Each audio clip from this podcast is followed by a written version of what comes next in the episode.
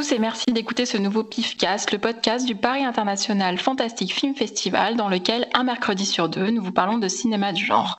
Pour l'animer avec moi aujourd'hui, Cyril. Coucou. Xavier. Bonjour. Talal. Salut Véro confiné. Et Laurent. Hello. Voilà, vous l'avez peut-être deviné au son, euh, on est chacun chez nous puisque cette émission euh, est enregistrée à distance euh, vu que nous sommes confinés de nouveau. c'est aussi une émission un peu improvisée parce qu'à la base nous devions enregistrer avec un invité. Ce n'est que partie remise, hein, s'il nous écoute. voilà. Ariel Dombal. On espère que Ariel, tu nous manques. On espère qu'on te reverra. Non, c'est un je, ne veux pas de mal à Ariel Dombal, mais bon, c'est quelqu'un de très intéressant, de beaucoup plus intéressant. Et, de très gentil. Voilà, et de très gentil, et on lui fait des bisous. Euh, du coup, euh, impossible pour nous parce que on va pas se mentir, c'était un petit peu à l'arrache euh, de préparer une émission complète avec cinq films, etc. Donc du coup, nous avons choisi de parler que d'un seul film. Et je, je tiens à dire que ce film a été choisi de manière démocratique, n'est-ce pas? Tout à fait. Il y en a qu'un qui répond, bah, tellement c'est démocratique. C'était son film, quoi. on est quand même content, hein, c'est quand même cool.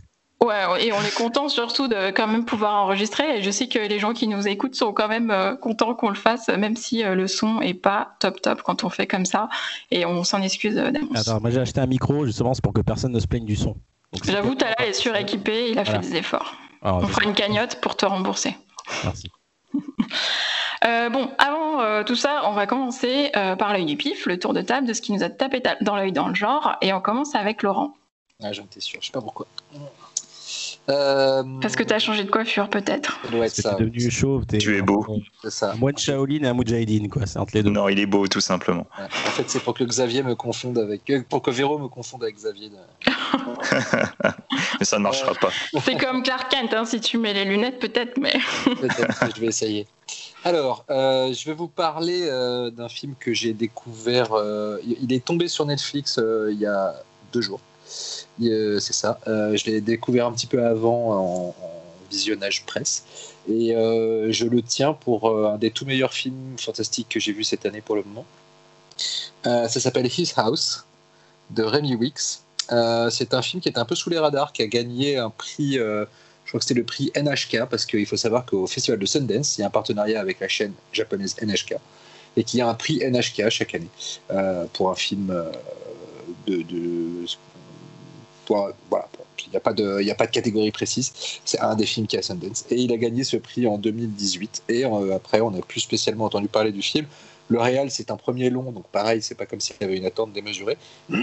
Et finalement, le film est tombé sur Netflix cette semaine et c'est mortel. Euh, Is House, c'est un film anglais euh, qui parle d'un couple de migrants soudanais qui, euh, ont échappé à la guerre ethnique qui frappe leur pays en, en, prenant un bateau avec un passeur. la traversée s'est très mal passée, ils ont perdu leur fille durant la traversée. Puis ils sont arrivés en Angleterre, ils ont été euh, incarcérés dans un centre de migrants et enfin, au bout d'un moment donné, on leur a donné une maison. Euh, c'est là que débute le film et ils arrivent de cette maison dans un quartier délabré euh, de la banlieue londonienne et s'aperçoivent que cette maison est tentée. je ne vais pas en dire plus parce que, parce que dire par quoi elle est tentée, c'est révéler une partie du, du film euh, je le caractérise, je j'en parle un peu comme un mélange entre euh, Deepan et Candyman avec un avec une pointe de 9 euros tournez pas. Euh, c'est un, pour moi un, mélange idéal entre drame et fantastique et horreur parce que les motifs fantastiques et horrifiques nourrissent les personnages et, et le drame qu'ils vivent. J'ai parlé il n'y a pas très longtemps, je crois, de La Nuée, qui est un film qui essaye d'avoir un sujet réaliste et important et qui est aussi euh, fantastique et horrifique, mais qui ose jamais trop y aller. Et du coup, par, peur d'atténuer la, la, gravité et la sincérité de son sujet, euh, ce qui était très dommage. Et là, en revanche, c'est un film qui n'a pas du tout peur d'aller dans le fantastique et l'horrifique euh, très vite et très souvent. Et pourtant, ça nourrit le drame, ça nourrit la partie humaine. Et, euh, ça, fait que le film est à la fois aussi touchant que flippant. Euh, ça joue super bien. Euh, les deux acteurs sont interprétés, par, enfin les deux personnages principaux, le couple est interprété par Sope Dirisu que vous allez bientôt voir dans Gangs of London, parce que c'est un, des héros de Gangs of London, et aussi par une actrice qui s'appelle Winmi Mosaku qu'on a notamment vu dans Lovecraft Country, elle joue la sœur de l'héroïne. Je peux pas trop vous en dire plus parce que j'ai pas envie de vous spoiler le film. Euh, c'est vraiment, euh, moi j'ai vraiment pris une claque. Euh. Ça a beau se passer dans un, petit, petite maison de, au décor tout pourri. Il y a des, visions baroques fantastiques. qui sont assez impressionnantes. la musique est très bien. C'est composé par Roque Bagnos, compositeur bien connu, qui a notamment fait la musique du du reboot slash remake de Evil Dead. Euh, il y a dedans, il y a Javier Botet, euh, que vous connaissez certainement, puisqu'il a, a fait euh, plein de monstres euh, dans beaucoup de films, euh, notamment espagnols. si je ne m'abuse, c'est le monstre final de Rec, premier du nom.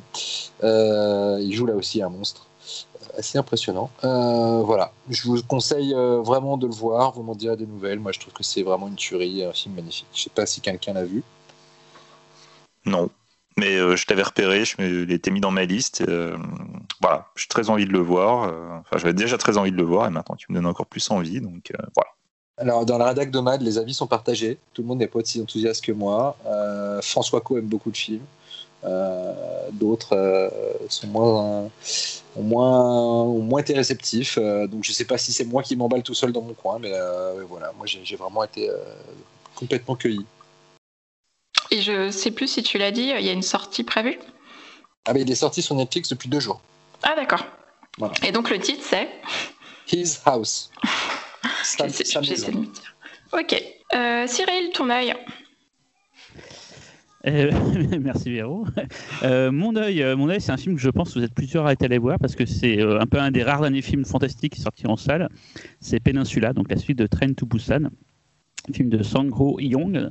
Je le dis sûrement très mal, mais vous m'excuserez euh, de cette prononciation. Et euh, du coup, ben, un film qu'on a beaucoup attendu parce que le Train to Busan, c'est un film qui avait quand même fait beaucoup parler de lui, qui avait quand même beaucoup plu et, je pense un petit peu avant Parasite euh, ouvert la, voie au grand public sur le cinéma coréen. Donc autant vous dire que cette suite était hyper attendue. Surtout bon bah c'est un, un gros blockbuster, euh, même pour la Corée, c'est un film très important. D'ailleurs il a, beaucoup marché là-bas. Il est sorti d'ailleurs, je crois, si je me trompe pas, euh, tout de suite après leur confinement de début d'année. Nous il est sorti ben, un petit peu avant le confinement de seconde année, comme quoi. Euh, c'est pas évident de sortir des films fantastiques cette année. Je pense que RP, enfin à moins que je me trompe, mais le, ressortira sûrement euh, après le, ce, deuxième confinement, j'espère en tout cas, voilà quoi. C'est, un film à grand spectacle euh, qui a l'intelligence de ne pas être une suite directe euh, de Train to Busan, mais d'être un, une variation sur le même thème. On va dire qu'en gros, euh, voilà, on, autant il y avait eu Seoul Station avant, qui était un, dessin animé fait par le même réalisateur qui se passait pendant la, on va dire cette, invasion de zombies, enfin ce virus qui se propage, mais qui se passait donc un tout petit peu avant Train to Busan, ou même pendant, c'est pas vraiment quoi. Autant là, c'est clairement dit, c'est quatre ans après.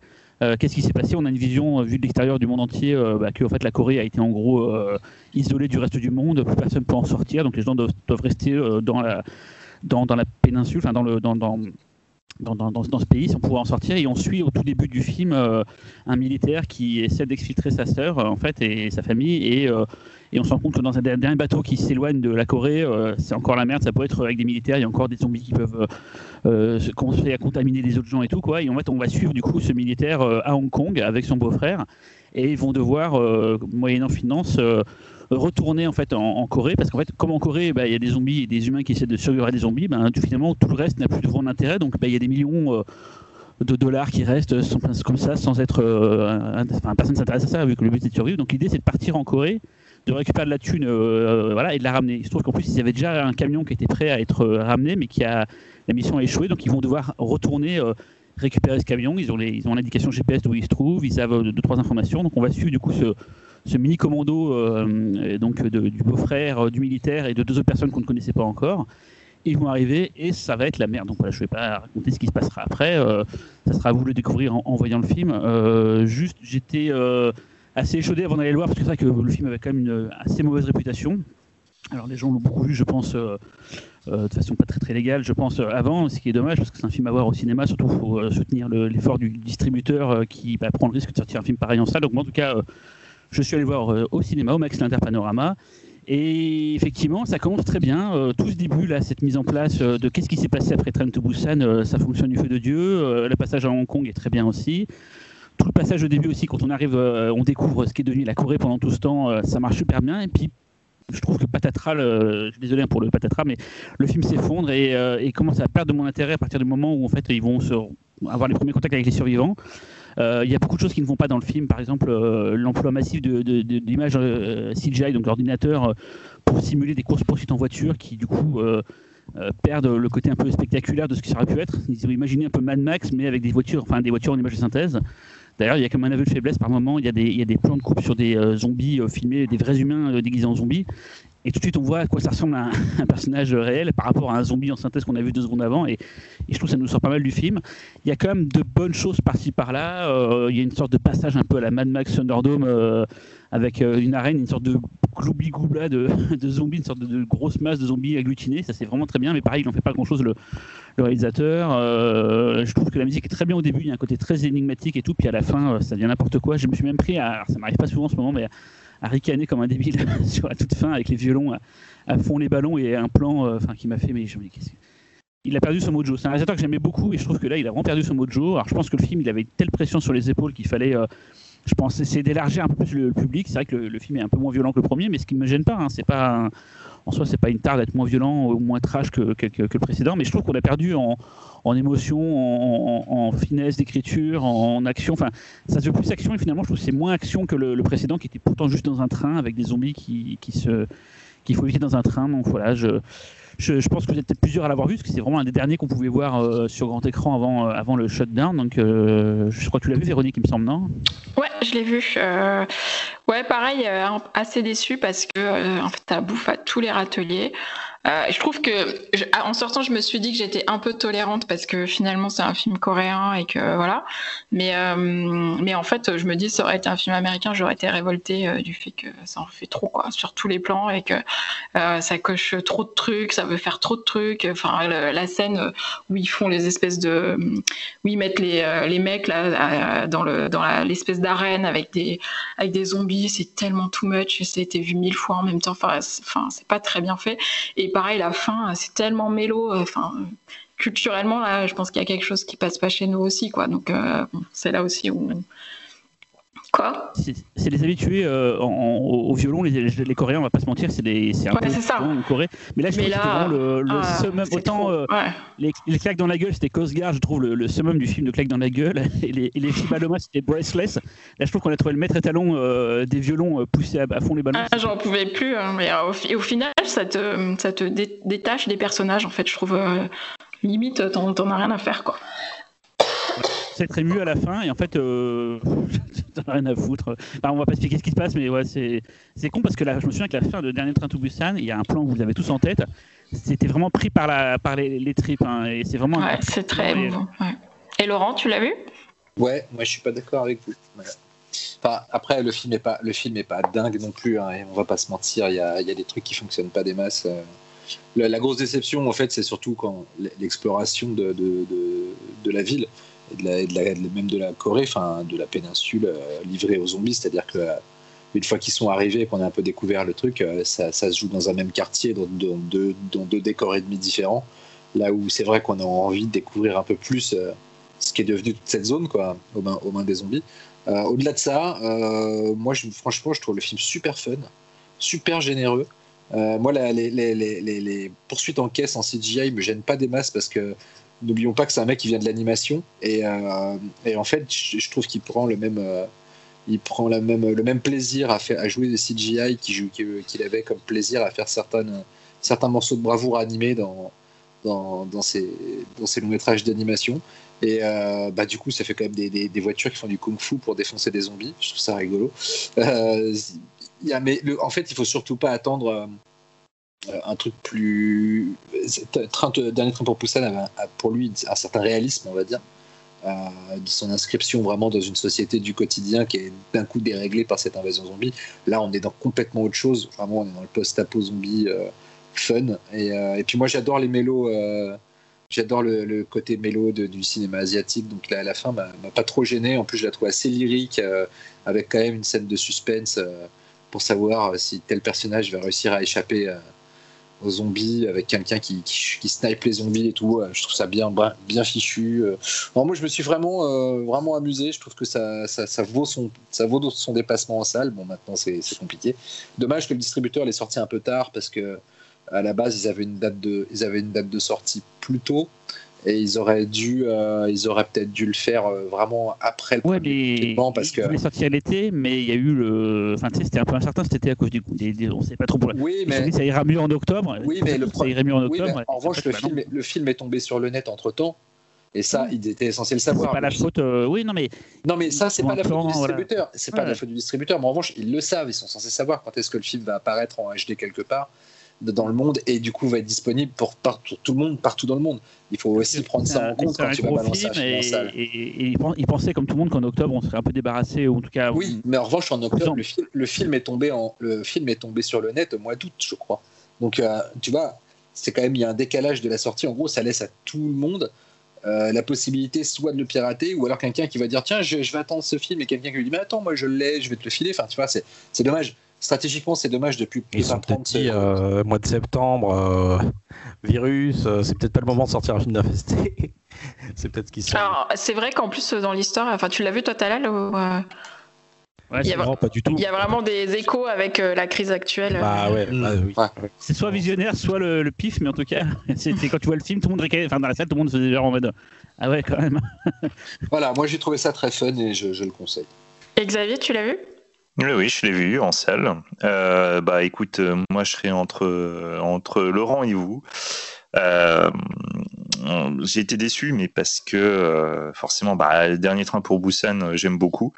moi, je trouvais qu'il tapait juste sur sur plusieurs trucs, que ce soit le côté horreur, suspense. Les côtés émotion. Et effectivement, comme tout le monde, le, le fameux plan, ça prend vraiment au trip. C'est, voilà, il fait vraiment son petit effet. Donc après Dernier Train pour Busan, il avait sorti euh, donc euh, Seoul Station. Euh, Seoul Station, donc comme euh, Cyril l'expliquait, c'est ce qui se passe avant et un petit peu pendant le Dernier Train pour Busan. Seoul Station.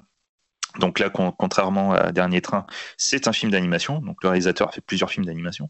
Et, et Seoul Station restait dans un certain réalisme, même s'il le tu avais plus réalisme à l'image, mais dans l'histoire, tu as un réalisme. C'est encore plus social que Dernier Train pour Busan. Et c'est vrai que le, on perdait un petit peu euh, le côté euh, lyrique émotion pour une noirceur, mais, mais vraiment, c'est dark, quoi. Vraiment, Seoul Station, ça. Quand on a fini le film, on sent. Voilà, c'est. On on se sent sale quoi quand on a vu Soul Station. Vraiment, moi j'aime beaucoup, vraiment beaucoup Soul Station. Et c'est vrai que du coup l'évolution qu'il y a eu entre Dernier Train Séoul, je m'attendais pas à la déferlante de fun de, Peninsula. Donc euh, Peninsula, on va être honnête, on peut, on peut citer plein de références, on peut citer Mad Max, on peut citer euh, New York 1997 qui lorgne quand même vachement sur euh, Los Angeles 2013, mais dans la réalité, Peninsula, c'est le Doomsday coréen. Hein. C'est exactement ça, c'est un melting pot monstrueux. Mais ouais, c'est un melting pot monstrueux de, de, de, plein de trucs qui sont brassés plus ou moins bien. C'est euh... quand, quand, même mieux branlé que Doomsday. Hein. Doomsday ah, mais largement, largement, largement. D'accord. Doomsday, moi j'aime bien, mais, mais j'aime bien. Mais voilà, tu vois, du coup, enfin, moi, il m'a fallu un certain temps d'adaptation euh, sur le ton. Il euh, y a des trucs que j'ai trouvé super cool, bah, comme Laurent, euh, les, les, les courses poursuites en bagnole je trouve que ça claque bien. Euh, ok, c'est CGI à mort et tout, mais moi, le, film d'avant, c'est un film d'animation, donc je te dirais, euh, allons-y, quoi. C'est pas grave. C'est absolument pas grave. Euh, par contre, effectivement, tout le côté pathos lyrique, là, putain, c'est dur, quoi. C'est vraiment dur. Les violons pendant 20 minutes à la fin, c'est trop. C'est beaucoup trop.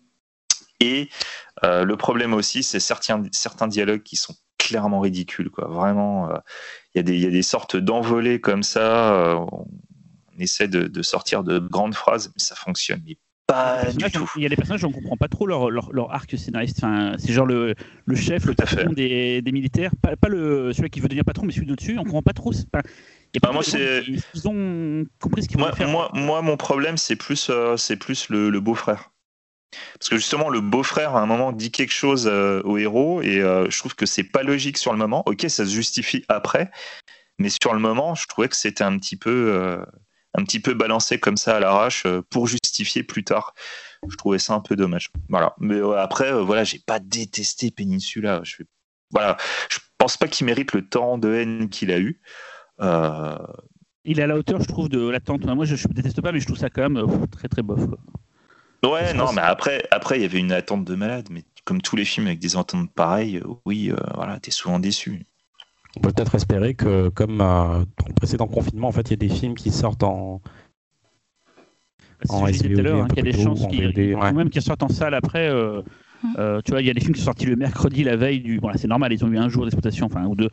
Eux, ils vont sortir après en, en, en salle, mais, euh, mais j'espère que je suis là parce que ça vaut quand même le coup d'être vu sur grand écran. hein, c'est quand même du beau spectacle quand même.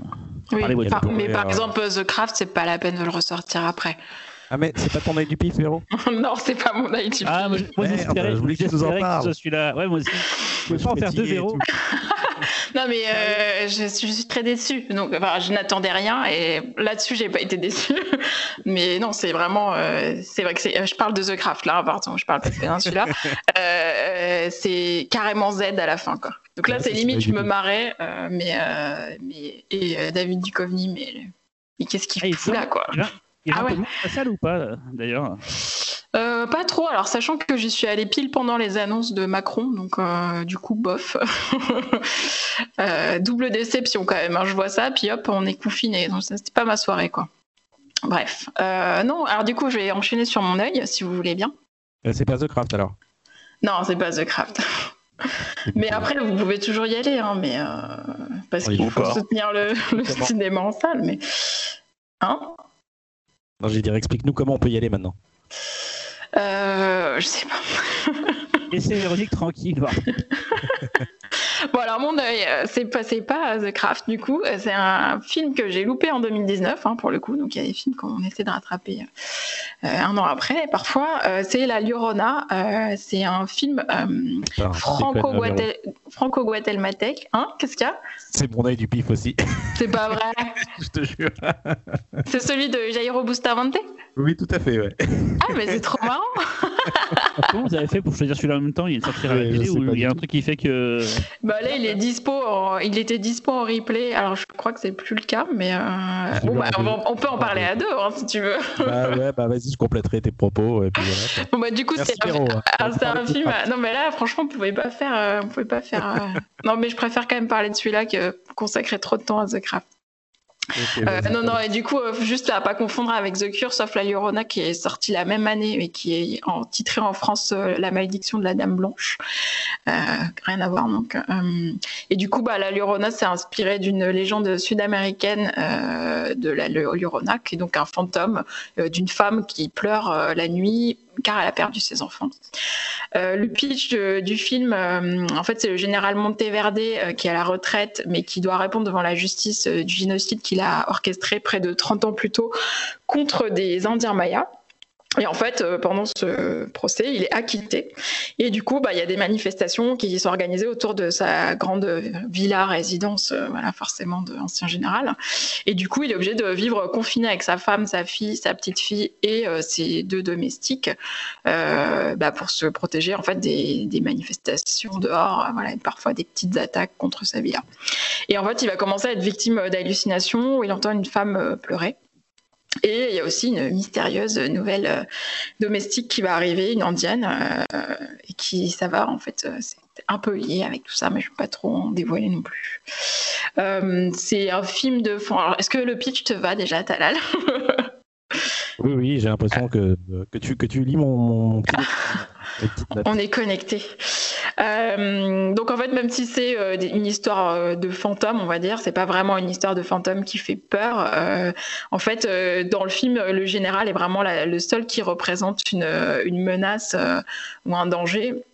Et en fait, le seul tort du fantôme, de la manifestation du fantôme, c'est de lui rappeler en fait ses fautes passées. Et euh, ce qui est intéressant dans ce film, c'est que c'est un huis clos, que, euh, en fait, euh, ça montre comment les actes d'un homme, les actes malveillants d'un homme peuvent rejaillir sur toute sa famille, puisqu'en fait, c'est aussi sa famille et donc les femmes, puisqu'il n'y a que des femmes là, du coup, qui sont avec lui, qui vont en fait subir en fait les, les conséquences de ça. Et aussi, c'est grâce à elle qu'il va, enfin, c'est elles qui vont faire en sorte que la situation aboutisse euh, d'une manière que je ne dirais pas. Euh, du coup, euh, ce qui m'a plu en fait, euh, c'est la, la forme du film qui est quand même très lent, très austère, mais aussi très très beau. C'est un très beau film. Euh, voilà, moi j'ai vraiment été bluffée par ce film euh, qui a, qui a peu de peu de moyens, je pense, puisque voilà, comme je disais, ça se passe juste dans la villa, euh, mais euh, qui arrive quand même à dépendre euh, des, des relations assez complexes entre les personnages. Je sais pas, toi, Talal, du coup, pourquoi, t'as- si tu as envie d'en parler, c'est certainement que tu as aimé aussi, donc tu voulais. C'est un, un film, euh, c'est un film label Xavier, Xavier Collomb, ça. Ah, Bah oui, parce que Oui. c'est, euh, c'est c'est particulièrement, euh, c'est un film qui, bon, c'est un film pas con déjà, donc c'est pour dire que Xavier aime, aime les films pas cons, c'est déjà pas mal. C'est et vrai. euh, et euh, c'est un film qui prend vraiment son temps, qui a une rythmique très particulière. Et euh, moi, moi, je l'ai trouvé. Alors, pas, je vais pas dire que c'est un coup de cœur, mais je me suis dit, euh, c'est intéressant d'en parler parce que c'est un film.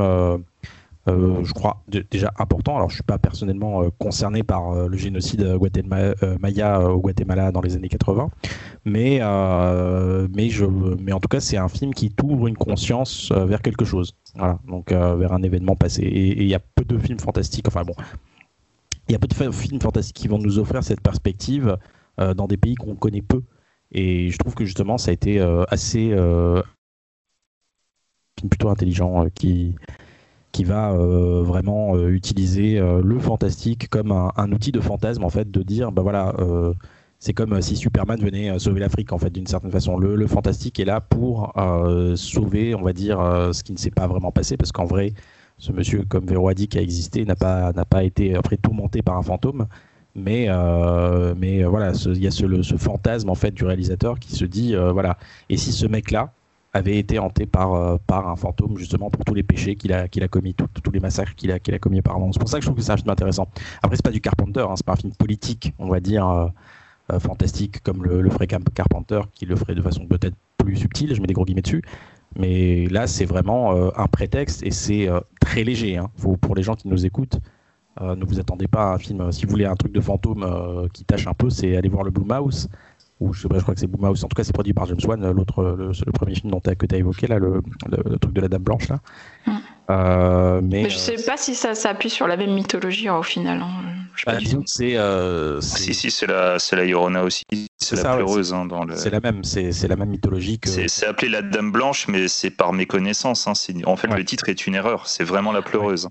Oui. c'est comme euh, Chupacabra, tout ça, c'est des personnages euh, de, la, de, la, de la fantaisie, on va dire, de, de, la mythologie euh, latine. Sud-américaine. Ouais, sud-américaine.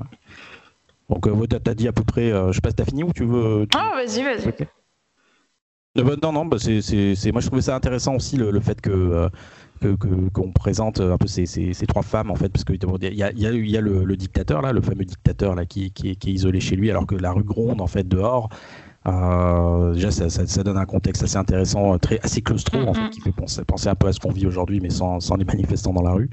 Et, euh, et ces, ces trois, ces trois portraits de femmes en fait. qui sont un peu vraiment au centre de l'histoire. Euh, je pense que c'est pas anodin, c'est parce que euh, je crois que, que, que le réalisateur Gero Bustamante est très euh, est plutôt assez féministe, en tout cas ça se ressent. Mhm. Et donc tu as ces trois générations, tu as la grand-mère, la petite fille et, et, euh, la fille et la petite fille.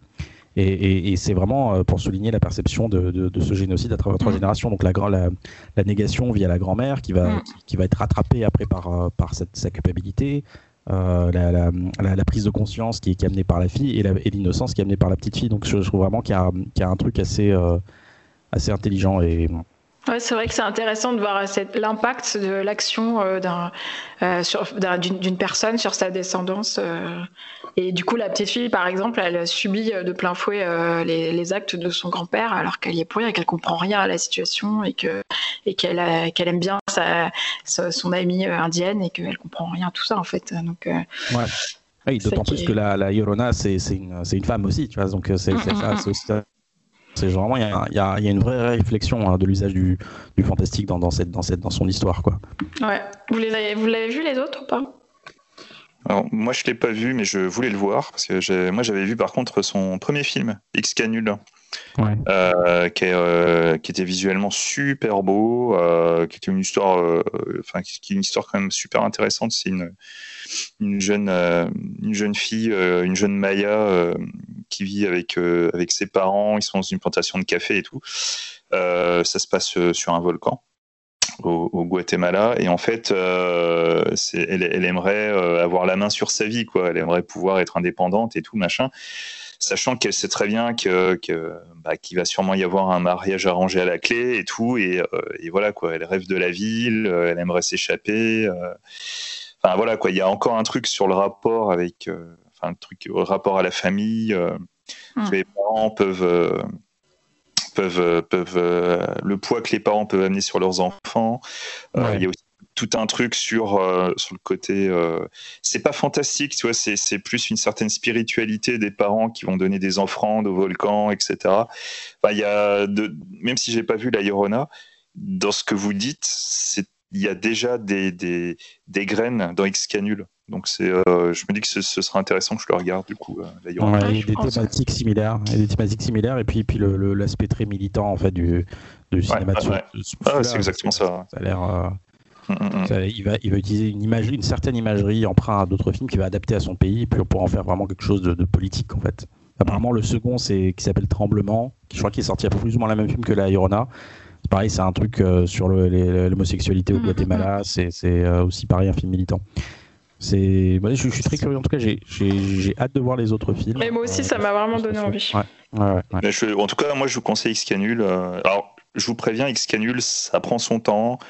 Il y a des grands tunnels où ça parle pas. euh, Enfin, il y a, tu sais, il y a plein de défauts du, du premier film, euh, un peu trop autorisant. Oui, Euh. Si, si c'est ça euh, que tu soulignes, là, là, c'est vraiment ça. hein. C'est que des plans Ouais. séquences, Ouais, caméra ouais, fixe, t'as zéro machinerie, t'as as des, t'as des travelling très lents euh, sur des personnages.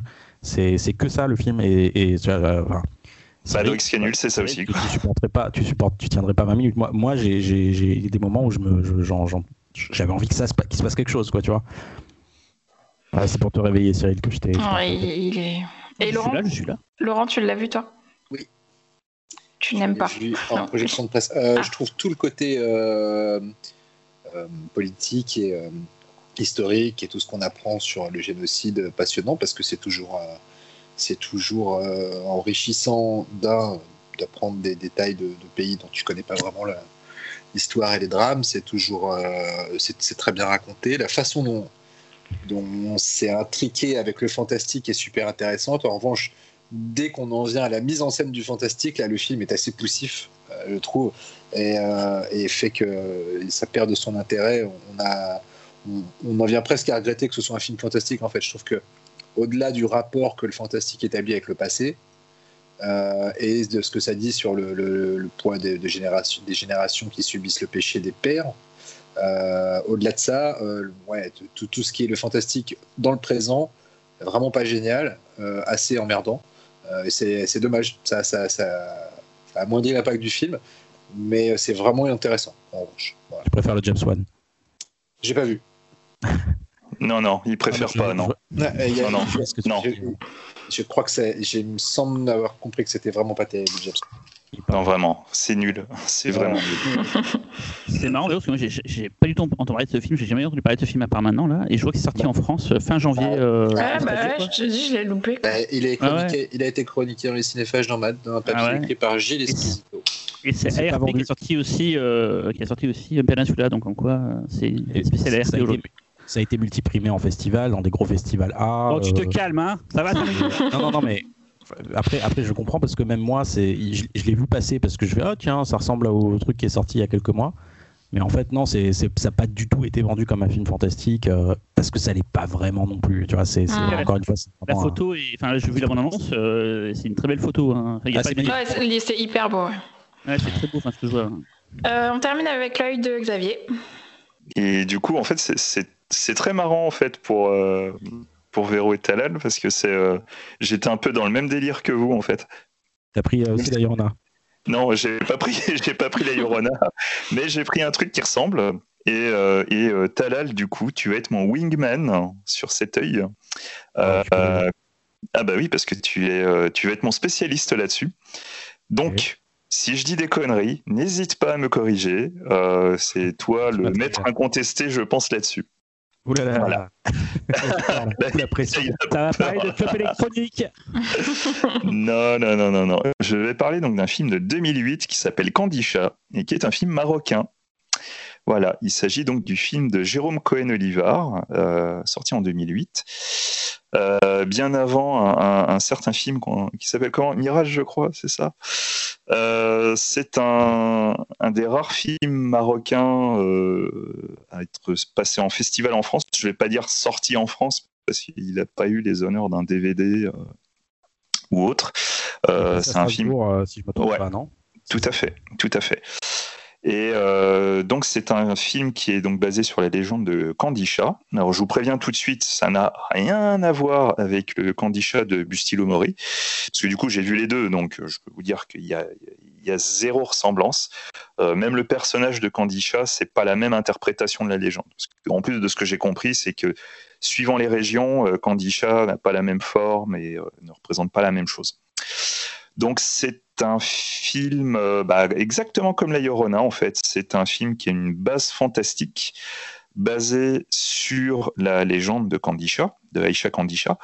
Et, euh, en fait, c'est un, film qui va surfer sur une ambiance fantastique pour euh, plus être une sorte de thriller juridique dramatique.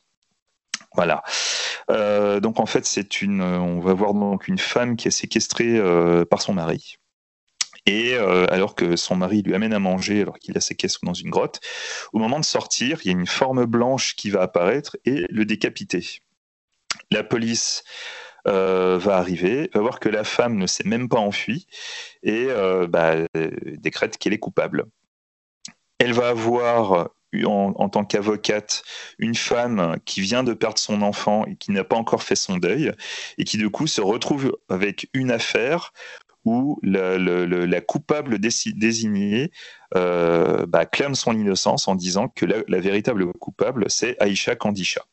Donc euh, c'est une, légende du, XIVe siècle. C'est une, euh, une, une, femme pauvre qui euh, dansait comme une reine, qui va être euh, je ne vais pas trop vous raconter, trop, trop vous détailler, qui va avoir un sort, on va dire, peu enviable, et qui, du coup, suite à ça, euh, va être une sorte de, de croque-mitaine pour les, les, hommes qui, qui font subir des abus aux femmes. Voilà. dans le Bustilo Mori, c'est pas tout à fait ça pour le, détailler. Donc c'est un film marocain euh, avec un budget euh, assez euh, énorme de ce que j'ai compris pour l'époque, donc qui était de 3 millions. de ce que j'ai de ce que j'ai lu à l'époque. Voilà, ce que j'ai lu, c'est que d'habitude, un budget marocain, c'est plus proche de 1 million. Et, et c'était déjà bien, quoi. Donc déjà 3 millions, c'est assez énorme. Euh, c'est un film qui avait clairement des, ambitions euh, internationales. Euh, d'ailleurs, le, réalisateur s'en est jamais caché. Et, en, faisant des recherches, j'ai compris qu'en fait, il y avait eu une sorte de, enfin, le réalisateur a eu quand même quelques problèmes parce que beaucoup de personnes en fait lui ont pas pardonné beaucoup de choses. le fait qu'il clame ses ambitions internationales, le fait que lui-même ne soit pas marocain pur souche, mais en fait c'est quelqu'un, c'est le réalisateur est né à Paris, il a vécu au Maroc. Euh, enfin, il y, a plein de choses qui, sont un petit peu mal passées, et en fait, j'ai l'impression que beaucoup de personnes ont jugé le film avant de le voir. Euh, je connais pas suffisamment euh, la, culture marocaine pour savoir si c'est quelque chose qui pouvait arriver souvent ou pas sur un, un film franco-marocain ou un film marocain réalisé par un Français. Enfin, je sais pas trop. Donc c'est un film euh, qui a quand même un, joli casting. Donc il y a Amira Kastar, Saïd Tagmaoui euh, et surtout euh, David Carradine. Alors David Carradine, je vous dis tout de suite, il a un tout tout tout petit rôle. Et on retrouve aussi Iam Abbas. Voilà, c'est un film assez étrange. J'avoue que je m'attendais pas à ça. alors le film a, de la gueule quand même, hein, on va pas se mentir. C'est très joliment cadré, euh, il y, a, y, a, un sens de la réalisation, euh, mais euh, c'est plus l'ambiance, moi, qui m'a vraiment plu dans le film. Alors, effectivement, du fait que moi, la, la, culture marocaine, c'est, je parle cinématographiquement parlant, c'est pas la, la, la, culture que je connais le mieux. Euh, je pense qu'il y a un côté un petit peu, tu vois, comme, comme disait Véro tout à l'heure, tu vois, sur Peninsula, c'est que le, le fait que ce soit un pays euh, étranger, un pays peut-être pour lequel on n'a pas l'habitude de voir ce genre de film, euh, va rajouter un petit, un petit élément en plus, tu une sorte de petit sel, un petit piment en plus qui fait que ben, ça, ça nous semble peut-être plus intéressant. Euh, la, légende d'Aisha Kandisha, du fait que j'ai du coup, comme j'ai vu aussi le Bustilo Mori, euh, je trouve que c'est une légende qui est vraiment intéressante sur les différentes manières que tu, peux avoir de, l'interpréter. Mais du fait que moi j'avais vu le Bustilo Mori en premier, je m'attendais pas à un film autant porté sur le drame. Euh, donc au début, bon, j'ai eu quand même légère déception, on va dire, mais c'est un film qui, au bout d'un moment, son ambiance m'a, voilà, elle m'a quand même touché. Du coup, je suis quand même resté accroché, même si je pense que le film potentiellement peut euh, peut ennuyer de temps en temps parce qu'il y y, y a des choses qui se déroulent de manière très très régulière. Il y a quand même peu de suspense, il y a peu de surprises. Euh, voilà, faut peut-être, je pense que je conseillerais quand même plus le film à des personnes qui ont envie de voir euh, un film plus émotionnel qu'un film d'horreur ou un film euh, purement mystique qui peut vraiment étonner. Après, c'est un point de vue purement personnel. Moi, avant, avant Candisha, euh, les films marocains euh, que, fantastiques que j'avais vus étaient limités aux films d'une certaine personne. Donc voilà, Talal, tu es quand même l'heureux euh, gagnant de la, couronne du cinéma fantastique marocain pour moi. Puisque je suis très honoré. bah oui, bah en fait, moi, le Maroc, c'était tes films, moi. Donc du coup, bah oui, mais moi, du coup, j'étais. Je savais pas que tu avais vu le premier, j'étais pas au courant. Si, je l'avais vu. Et, euh, et, du coup, euh, c'est intéressant de voir. Euh, enfin, après, je sais pas si c'était systématique parce que dans certains articles que j'ai pu lire, j'ai l'impression que Kandisha c'était le premier film fantastique marocain, ce qui m'étonne, puisque j'ai l'impression quand même qu'au niveau légende fantastique ou autre, je me serais attendu à ce que le, la culture marocaine soit plus, qui ait énormément de films fantastiques. Mais euh, après, bon, il y a peut-être une production qui fait que c'est peut-être difficile à, à, amener sur les écrans ou même juste les, les projets, tu n'arrives pas à les monter parce que ça coûte trop d'argent, je sais pas. C'est pas ça vraiment, c'est pas le problème en fait, on va dire. Parce que tu sais hmm. bien qu'avec peu d'argent, on peut faire du, du cinéma fantastique. Bah, je sais, oui, je... bien sûr, bien sûr, bien sûr. Mais euh, ouais, du coup, j'étais un peu étonné, donc je sais pas si vraiment Candisha c'est le premier, mais bon, euh, voilà, plusieurs articles le disent en tout cas. Et euh, mais pour autant, c'est on est quand même plus dans pas vraiment dans un film fantastique. Ce serait plus euh, ce serait plus une sorte de thriller avec une ambiance de conte. Mm. Euh, oui, c'est un, un, film de procès, quoi, aussi. C'est ça, ouais, c'est un film de procès avec des petits éléments fantastiques. Et même les éléments fantastiques, ça, c'est le gros reproche que je lui fais, c'est qu'à chaque fois, il te laisse une possibilité que ce ne soit pas fantastique. Mm. Et c'est vrai que moi, je, voilà, il y a des fois, j'ai envie de voir un film fantastique qui soit ouvertement fantastique. Là, euh, j'ai l'impression que quelque part, il se, couvre un peu, quoi. Tu vois, il, dit fièrement, j'avais envie de faire un film fantastique. Ben ouais, mais tu peux très bien considérer que le film ne l'est pas. C'est un, débat, c'est un débat au Maroc euh, parce que euh, comme nous, quand on est, quand, quand j'ai fait Mirage et, et, et Ashura, en fait, bah, j'ai revendiqué euh, la part, le fait que ce soit le, premier film fantastique marocain. Et puis il y a eu débat avec Jérôme. Tu n'as pas cité son nom, il s'appelle Jérôme Cohen Olivar. Euh, c'est un, un cinéaste marocain, hein, euh, malgré son, son, son, son, nom et son prénom, et, mhm. et, 100% marocain, qui se revendique comme marocain, donc qui, qui a une vraie, une vraie fierté en fait à à faire des films marocains. Donc il, il a fait, il a fait Candisha, c'est un vrai amateur de, genre. Hein. Il a, il aime ça, il a, il a, il a envie d'en faire. Je, crois. Alors là, je vois sur euh, sur euh, sur le net qu'il a fait un, autre film fantasy qui s'appelle le, 16e épisode que j'ai. Ouais, mais celui-là, je voulais pas en parler. D'accord, ok, j'ai pas, j'ai pas vu. Moi, je l'ai vu, j'ai pas, j'ai pas du tout aimé. Je l'ai vu en 2018, je crois. Euh, et c'est des, des youtubeurs en fait qui vont essayer de, de, filmer des trucs fantastiques à Casablanca et évidemment ça va mal tourner. Voilà. Mais je préfère largement Candisha à ce qu'il a fait sur, sur ce épisode. Malheureusement, j'ai, alors j'ai pas vu le film parce que comme tu l'as dit, c'est très difficile de voir euh, certains films marocains. Et celui-là a, été très mal distribué et malheureusement on n'a pas fait, euh, n'a pas fait, de, fait suffisamment de festivals, on va dire, pour euh, pour qu'il ait une petite renommée. Mais, mais en tout cas, au Maroc, on en parlait beaucoup. je sais que, que Jérôme, c'est, quelqu'un d'assez obsessionnel qui, qui essaye vraiment, qui travaille vraiment pour obtenir une forme très satisfaisante de son film. Donc c'est quelqu'un qui n'hésite pas à, remonter. mais Justement, c'est intéressant ce que tu dis. Parce qu'effectivement, je trouve que autant dans la forme, il y a beaucoup de choses qui sont, qui sont super au niveau de la réalisation. Après, moi personnellement, j'avoue que j'aime pas trop l'étalonnage du film. Euh, mais ça, c'est un avis euh, purement personnel. Mais justement, le fait qu'il s'attache autant à la forme, bah, des fois, du coup, ça m'a manqué au niveau de l'émotion. Tu vois, par exemple, le, personnage du mari, par exemple, je trouve que c'est un personnage qui méritait vraiment d'être mis plus en avant et qu'on soit un peu plus avec lui. Je trouve ça dommage d'en faire ça. Quoi. Bah, il y a plein de personnages qui souffrent du fait qu'ils soient plus cantonnés sur la forme que sur l'émotion. Ouais. oui, pour revenir sur ce que tu disais tout à l'heure sur le fait pourquoi euh, bah, pourquoi il n'y a pas plus de films euh, fantastiques euh, de, ce, coin du monde, parce qu'il y, a, y a le Maroc, mais il y a aussi beaucoup de pays euh, voisins et, jusqu'au Moyen-Orient. Hein. et, ça, c'est un sujet que, je travaille beaucoup moi parce que ben, je, suis souvent amené à, me questionner là-dessus et à répondre dans des interviews à, propos de ça.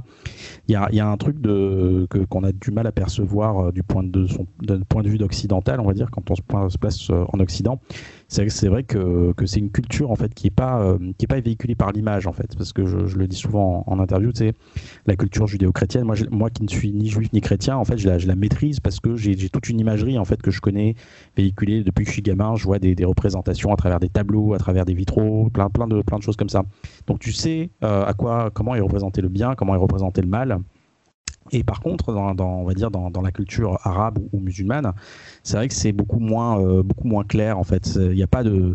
En fait, c'est une culture qui, euh, de façon ancestrale, hein, bien avant l'arrivée même des Arabes en Afrique, quand c'était encore berbère hein, dans l'Afrique du Nord, c'était, ça se passait par le, par le, par le langage en fait, par le langage et par les couleurs. Et si tu veux, dans, dans, une époque, et pour moi j'en suis persuadé, hein, c'est le, le, mal, en fait, un des, un des mal qui ronge ce choc des civilisations qu'on a entre l'Orient et l'Occident, et l'Occident, c'est ça, en fait. C'est le fait qu'il euh, y, ait pas de, y ait très peu de représentation et donc de compréhension dans une époque où, on est, on est, où l'image est omniprésente, en fait.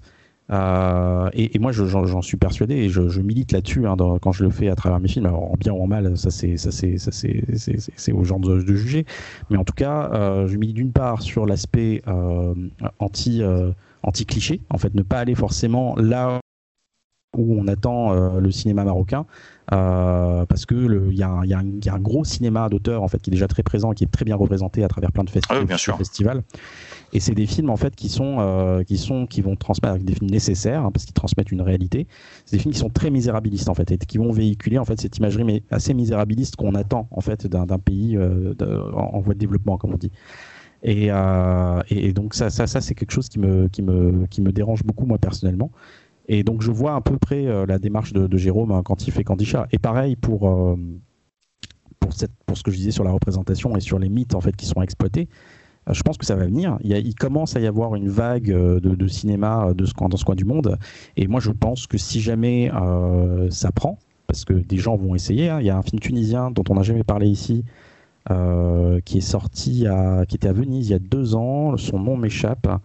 Euh, bah, peut-être que ça me reviendra, je vous le dirai. Mais c'est un film donc qui a, très bien marché. C'est un tout, petit budget aussi, et ça a permis un peu de montrer que bah, voilà le, cinéma, euh, cette culture, cette partie du monde aussi a des choses à raconter. Et il y a, c'est pas que un train à rattraper hein, par rapport à l'Asie ou, d'autres pays de cette partie du monde.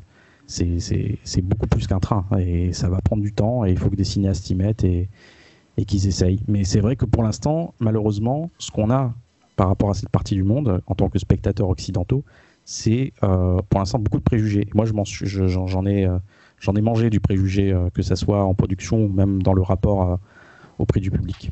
Est-ce que le film hmm. tunisien, c'est l'homme qui a vendu sa peau? Pas du tout, non. D'accord. C'est D'accord. Enfin, je, je donne une fake news pour que tu trouves. Quoi. Et je te conseille de le voir, euh, Xavier. Je pense que ça va te parler parce que c'est un film qui, qui parle. Bah, tu vois, ça, ça parle beaucoup de l'Exorciste 3. Il y a des références. D'accord. l'Exorciste 3. Euh, c'est un, c'est un petit film, hein, mais c'est assez surprenant. Ça s'appelle Dashra.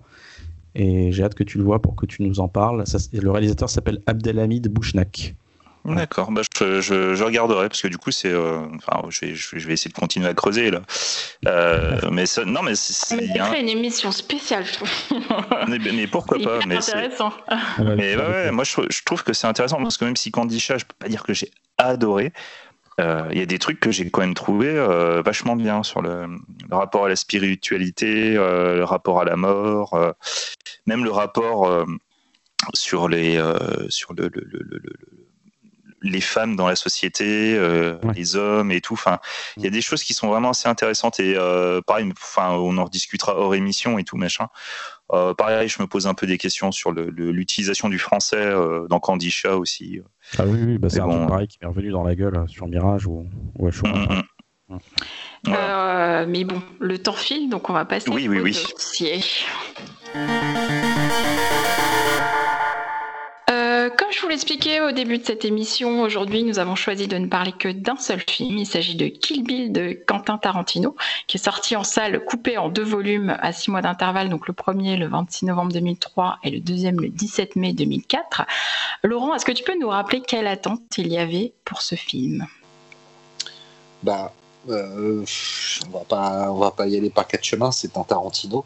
D'une, Euh, de deux, c'était, euh, quand même euh, six ans après Jackie Brown. Donc autant dire que autant il y avait eu deux ans entre Reservoir Dog et Pulp Fiction et trois ans entre Pulp Fiction et Jackie Brown. Autant là, on, a vraiment attendu très très longtemps avant de revoir du Tarantino.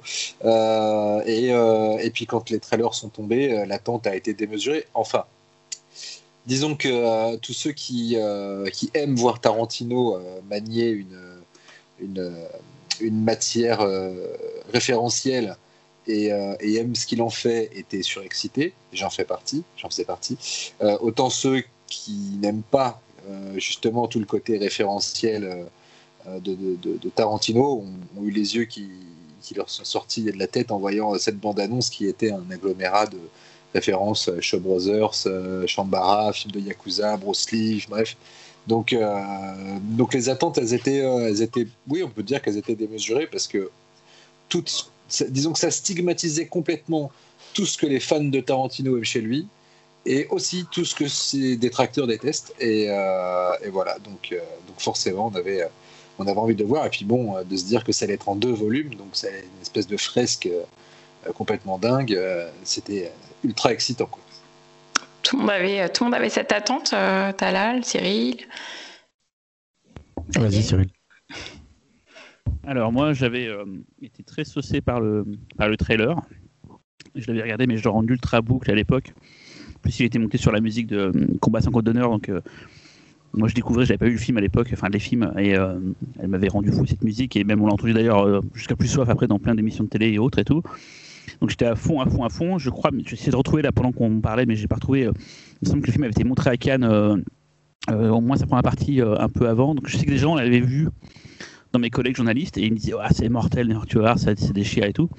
Et j'avais eu une, assez bonne grosse douche froide en voyant le, premier volume. Je faisais partie des gens très déçus par le, par le film. Et on va en parler hein, dans, cette émission, je pense. Mais c'est qu'en voyant le second volume, que j'ai beaucoup aimé, que du coup je me suis dit, ah, merde, en fait c'était une super intro pour un super film en fait. Et que vu l'intro toute seule, de mon point de vue, et ce ne sera pas votre cas, euh, avait beaucoup moins d'intérêt. quoi. Donc on va, on va, on va, on va tous... euh, Est-ce que tu penses que du coup, c'est cette attente aussi qui a peut-être faussé ton opinion sur le premier volume J'ai tendance à un peu trop m'emballer. hein.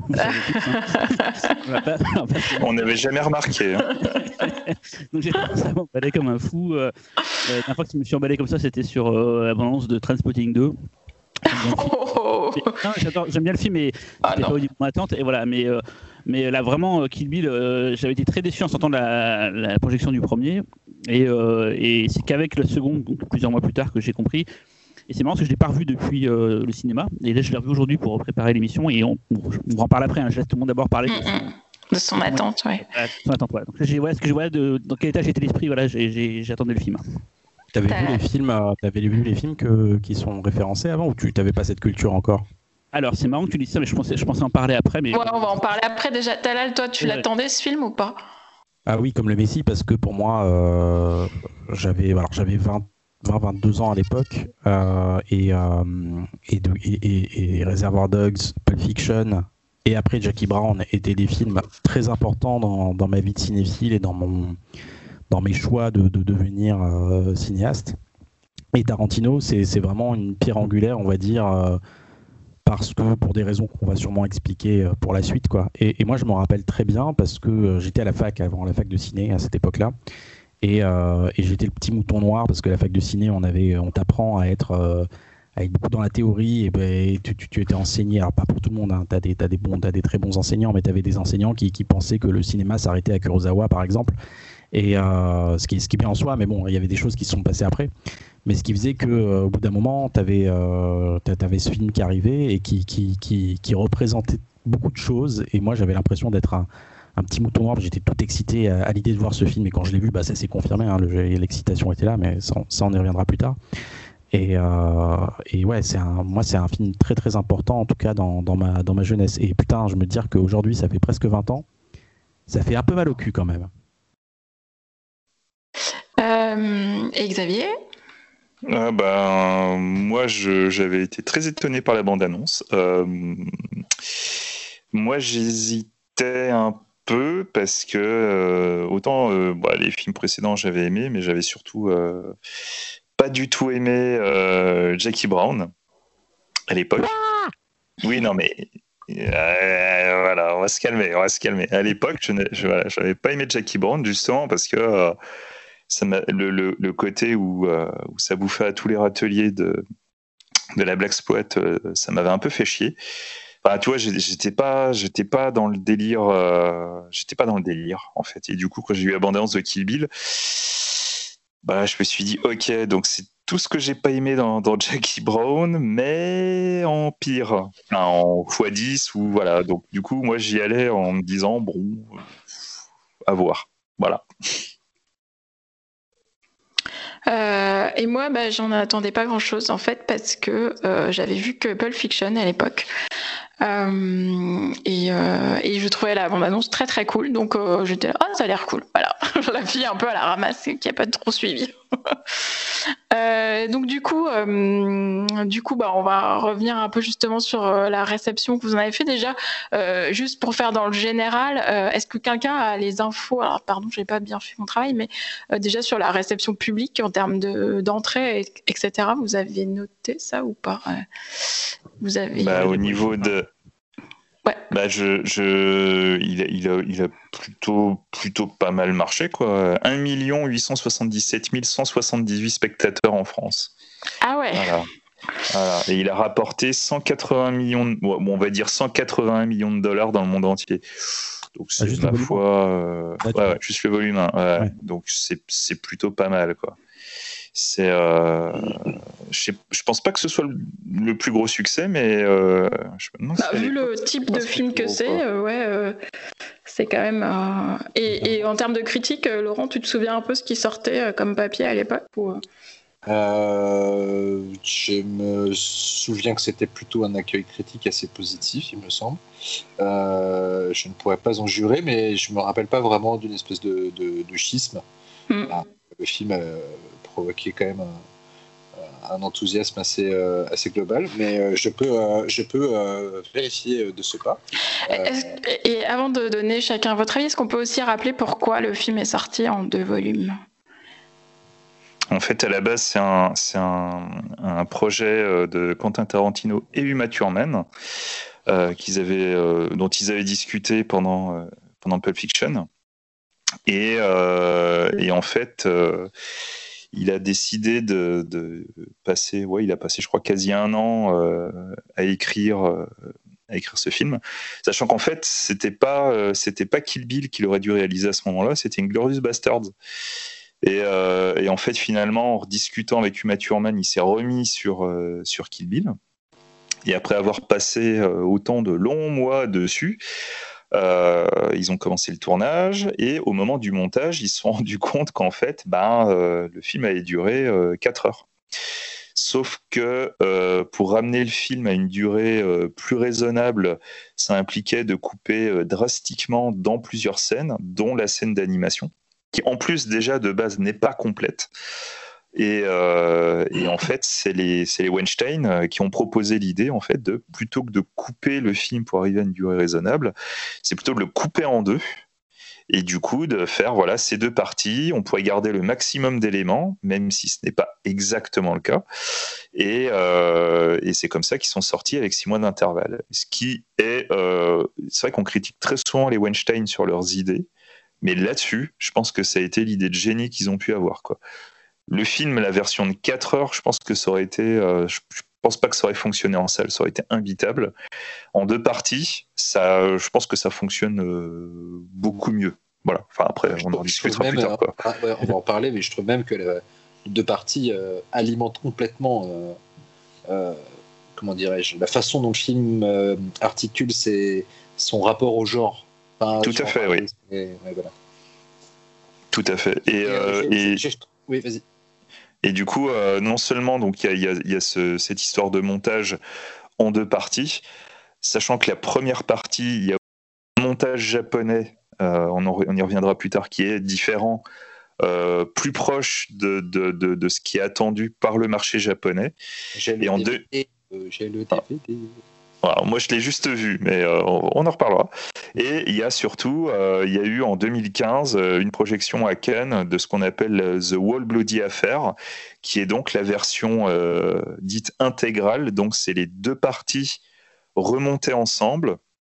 Les parties, il y, y, a quelques scènes qui, du coup, ne sont pas chronologiques dans les deux parties pour arriver à créer deux films bien différents donc dans le Wall Buddy Affair sont remis à leur place. Et, euh, logiquement, la, scène d'animation, cette fois, est complète sur, sur les origines de Renichi. Euh, et, il y a en plus les scènes euh, supplémentaires, enfin les, plans supplémentaires qu'il y a de la version japonaise. Et, toute, la, scène en... Et toute la scène en couleur, oui, oui. et le cliffhanger de fin du coup du premier volume, elle est du coup plus un cliffhanger dans la version ça. complète. Elle est plus, non? Elle est même pas, non? Si, si, il y est. La révélation euh, du genre. Mais c'est pas forcément au même endroit, c'est peut-être on le sait plus tard ou plus tôt. Ouais, ouais, il y a des trucs. Non, il y a des trucs qui sont, qui sont montés. Hein. pareil, encore une fois, on en reparlera. J'espère qu'on va pas dire, on va pas passer la soirée. On va parler des trucs à un moment. Mais euh, mais euh, il y a des, enfin, il y a des trucs qui ont été amenés juste parce que le film a été divisé en deux. des trucs oui, bien sûr. Bah, c'est ce que je disais, c'est qu'il y, a des choses qui n'ont pas été mises dans le même ordre pour arriver à faire deux films qui se tiennent en, tant que film. Mais du coup, quoi qu'il mais ça fait quand même un film de plus de 4 heures, c'est ça, mis bout à bout. Ouais, ouais, ouais, c'est. Euh, je crois que ça fait 4h20 euh, la Wall Buddy à faire. Bah non, parce qu'elle a été projetée à Cannes. Moi, tout ce que j'ai vu, c'est. Voilà, chaque à Cannes. Euh, et du coup, non, moi, j'avais vu un, un, montage, ouais, un fan, edit qui essayait de se rapprocher du truc, qui dure 4h01 et qui en fait te mélange la première partie euh, japonaise avec la seconde partie plus la, scène de Shaolin. Mais là, on doit être à 4 heures parce que moi j'ai vu la version cut et la version, le volume 2, et c'était quasiment 4h05 euh, cumulé quoi. Ouais, ouais, c'est ça. C'était 1h50 pour, euh, je crois, le, volume 1 et, 1 h et 2h10 pour l'autre. ouais, mais pour la, dans, la wall, dans la Wall Bloody Affair, la scène d'animation est plus longue plus long, et, du, et, du, coup, la vision de Tarantino, c'est quoi? C'est la version tronc, enfin, euh, cassée en deux? Ou c'est la version Wall Bloody à faire? Parce que du coup, si vous dites qu'il y a des différences en plus dans l'ordre ou dans. Bah, c'est la version complète, je pense. Mais il a, ça fait des années qu'il il annonce qu'on devrait l'avoir en vidéo et ça fait des années qu'on attend qu'elle qu sorte en fait. Euh, il, en a parlé. Hein. Euh, en début d'année, il, il, y a un Blu-ray annoncé avec, avec le Wall Bloody à faire. Bah, S'ils nous écoutent, il y a peut-être des gens que ça intéresse. C'est le roi des annonces, de façon Tarantino. Hein. Euh, chaque interview, il dit Ah, bah, je vais faire Kill Bill Volume 3, ou je vais faire euh, machin, mm. ou Réservoir Dogs ouais, 2. Bah, il, euh, il, a rebalancé en décembre 2019. Après, tu as eu Matthew Herman qui a dit Ouais, non, je crois que ça se fera jamais. Mm. Parle des montages, moi j'ai vu la, version Uncut aujourd'hui, du coup. Et je savais qu'il y avait la version en couleur euh, de la baston euh, dans, dans le restaurant, et je savais qu'il y avait des trucs en plus, mais c'est marrant parce que il y a donc le site, je parle souvent, Movie Censorship, qui vous montre tous les, les différences qu'il y a entre les deux montages. Et il y a des trucs que j'avais même pas percuté que c'était, euh, ça avait été rajouté, genre quand la l'actrice qui joue dans, dans, dans euh, merde, Battle Royale euh, plante euh, son sabre dans un, un gars dans un bar. En fait, Ouais, on voit ouais. les, les entrailles tombées au sol. Bah, ça, j'avais zappé que ça n'était pas dans la version que j'avais vue avant. Effectivement, quand j'ai vu aujourd'hui, je me suis c'est bien gore en fait. bah oui, forcément, c'est. Tu veux dire qu'il y a 20 minutes, il y a 20 minutes de plus en fait? Parce que Non, moi non, j'ai vu, c'est- j'ai- alors, pour avoir subtil, revu le hein. film, il fait 1h35 hein, en version américaine, en montage, Non, non, c'est montage subtil. américain. 1h35 Bah à peu près 1h38, non Peut-être que je dis des âneries, mais on n'est pas loin de, on est un peu Ok. moins d'une heure 40 en tout cas, non? Ah, moi, je pensais que c'était un peu plus long. Euh, On peut parler du coup des différences de montage du- avant de parler du film de- entre le. Ouais, vas-y, vas-y, vas-y. Bah, euh, Xavier aussi, peut, tu, peux, tu peux en parler. Il y a déjà rien que le début, le, la, la, la citation, et ça change. La citation est différente, ouais. Attendez, euh, est-ce que on pitch le film quand même ou pas Ou est-ce que vraiment euh, vous pensez que C'est y a des gens qui nous écoutent tué. Des gens qui l'ont tué. Bon, on part du principe que tout le monde euh, sait de quoi on parle. Donc, Ouais, comme disait Xavier, il y a- 1h52. Je dis ta Ouais, il, y a merde. des, il y a des détails de, des fois de montage dans la baston, enfin dans la discussion dans la cuisine au début en- entre, euh, je sais plus comment ça s'appelle. euh, Vernita Green. Vernita Green, voilà, et Queen's Bride, il y a des plans euh, différents, genre il y a des plans sur des tasses, des choses comme ça, des trucs très anecdotiques en fait. Euh, mais c'est surtout le dessin animé qui a été beaucoup euh, massacré, on va dire, dans le sens euh, édulcoré, parce qu'il s'en va très loin. hein. Putain, les, les trucs qu'ils ont enlevés, c'est assez bourrin. Et il y a effectivement tout le passage dans le restaurant qui cette fois est en couleur entièrement quoi. Xavier, est-ce que tu veux rajouter des choses là-dessus? Je sais pas, non Non, non, mais c'est euh, en fait, t'as as, beaucoup d'inserts beaucoup plus gore parce qu'en fait, pour le, le montage dit japonais euh, est, euh, plus sanglant en tout. Donc la scène en noir et blanc, euh, c'est, elle est entièrement en couleur et du coup, on, on arrive vraiment à un type de, de, de chambara. C'est avec le sang qui gicle en poudre et tout machin. Enfin, c'est du baby cart pur et dur. La scène du coffre, euh, quand elle se fait elle démembrer, euh, elle est beaucoup plus longue. Euh, là, je viens de revoir là dans le, le, le fan edit là que j'ai vu là de The Wall Bloody Affair. Effectivement, le- la révélation n'est pas là. Donc, je pense que Ah. s'il a fait ça, c'est. C'est que quelque part elle était annoncée plus tard, parce que là c'est vraiment le- Ouais, je pense, ouais. il y a vraiment un, un twist euh, en milieu de film qui, et tu te dis moi quand j'ai vu ça je me suis dit mais en fait comment ils ont fait pour la version longue euh, du coup il y a un twist au milieu comme Mhm. ça euh, Non, Ça non, non, je l'ai pas, je l'ai pas. Non. Je pense qu'on peut spoiler hein, ce soir parce que tout le monde a vu ce film. On, on part du principe que tout le monde a vu euh, ce film. Ces deux Ouais, de toute façon, Ouais. si vous l'avez pas vu, allez le voir et continuez. bah, vu qu'on fait une émission entière dessus euh, on, peut, on va forcément Ouais. spoiler du coup euh, Ouais, on va se- diviser le se film en parler pour le coup. Ouais, vas-y. Enfin voilà quoi. Et du coup euh, donc donc euh, cette version euh, plus euh, plus euh, sanglante euh, donc n'est sortie qu'au Japon. Euh, en France je, elle n'est pas sortie. Je sais pas si elle est sortie aux États-Unis. Non, non, elle est disponible que sur le DVD japonais. Bon, bah voilà. Et, euh, et du coup, bah, The Wall Bloody Affair, euh, qui est sorti en 2015, euh, a été projeté à Cannes. Et en fait, ça fait belle lurette que tout le monde attend à ce qu'il y ait un coffret qui sorte, euh, où on puisse voir la version complète. Mais euh, voilà, quoi, ça se fait pas. Donc je sais pas trop pourquoi, si c'est des histoires On de droit on l'a eu ou pour- On l'a eu pour Grindhouse. On l'a eu pour Grindhouse, donc on peut Oui. espérer que. et en ce moment Miramax Ouais. c'est pas facile de faire des trucs avec Miramax en ce moment C'est ça. c'était Ah, un peu c'était longué faut savoir que c'était Disney euh, qui avait les droits à l'époque. Donc c'était Disney qui sortait Kill Bill en vidéo. oui non c'était Oula. TF1 en fait. c'était TFM euh, en France, c'était TF1 TF1. qui Mais je, je- je- justement, comme la source vient des j'ai- États-Unis, je ne sais pas qui c'est qui a les droits aujourd'hui du film. aussi euh, tout à l'heure, euh, c'était euh, en fait la festival de Berlin qui avait été montré le premier Kill Bill, et c'est effectivement, comme dit tout à l'heure Xavier, c'est le volume 2 qui a été montré à Cannes, qui était, je crois, en, en- peut-être pas en compétition, mais qui était montré à Cannes, et il y a Euh, eu, il était- du volume 2, il y a eu la version longue euh, qui a été montrée, quoi. Et Enfin, la en version plus, mélangée. La- la ver- le volume 2 à Cannes euh, a été montré le jour de la, la veille de la sortie du film en salle. En fait, la sortie du film en salle a été repoussée parce que le film est allé à Cannes. Donc il n'y a pas eu de projet de presse du, du volume 2. Euh, et du coup, euh, seuls les journalistes présents à Cannes pouvaient voir le film. Sauf les connards comme moi qui ont dit fuck that. Et le film sortait en Belgique la veille, je crois, de la Projo à Cannes. Euh, et donc je suis allé avec euh, des amis euh, à Bruxelles en voiture faire l'aller-retour pour voir le film. Mmh. avant Ça, c'est la cinéphilie qu'on aime, ça. Ouais, c'est beau. Non, mais Et du coup, pour la citation, parce que ça, c'est un truc qui, qui nous parlera à tous, c'est que c'est un- une sorte de blague qui est écrite, euh, la version qu'on a connue, la, la vengeance est un plat qui se mange froid, proverbe Klingon. Et au Japon, c'était dédié à Kinji Fukasaku, en fait. euh, euh, le film qui venait de mourir il y a peu de temps avant, et le film était dédié, au, au maestro, enfin au filmmaker, master filmmaker euh, Kinji Fukasaku. quoi. Et c'est con, mais ça en dit beaucoup déjà sur euh, la version japonaise et comment Tarantino l'estimait. C'était pas juste un gadget, quoi. Il y avait quelque chose. D'ailleurs, Mais alors, je peux peut-être poser une question bête, mais pourquoi il a eu cette attention particulière pour le Japon alors que son film se nourrit de plein de cinéphilies différentes et pas que d'une ciné- cinéphilie japonaise Ouais, mais tu remarqueras, c'est le seul qui, de tout ce qu'il a fait qui se passe au Japon et qui parle ouvertement du cinéma japonais. Il n'en parlera pas dans les autres films qu'il a fait plus tard ou avant. Et c'est un cinéma qui lui parle beaucoup. Tu as vu, enfin, les milliards de références dans le film. Tu sens que c'est un cinéma qui l'a beaucoup, euh, qui l'a beaucoup marqué. Et c'était vraiment son. Parce que le film était à moitié quand même. euh, c'est pas à moitié, enfin, t'es pas à moitié, mais au, au un quart au Japon. Et je pense que c'est son amour euh, pour le cinéma japonais. C'est la seule fois qu'il l'a fait qu'il ne le refera plus après derrière. Enfin, ça, c'est mon interprétation. Mais... Ouais, je sais Non, pas. non, mais y y il y a aussi une notion de censure. hein. Il, a, il, a, coupé des parties euh, pour que ce soit un peu moins bourrin, mais tout le passage en noir et blanc, en fait, il a, il a utilisé le principe de Godard sur, euh, sur Pierrot le Fou. Et le fait de passer en noir et blanc, en fait, ça, ça diminue en fait la violence de, de la scène, tout en, tout en gardant la scène complète. Autant il a pu couper des petits passages sur les Crazy 88, euh, le deuxième bras coupé là de, de euh, Sophie Fatal, euh, etc. Mais il y a un moment, c'est euh, la, la scène elle est tellement violente, tu peux pas, tu, tu peux plus couper dedans quoi.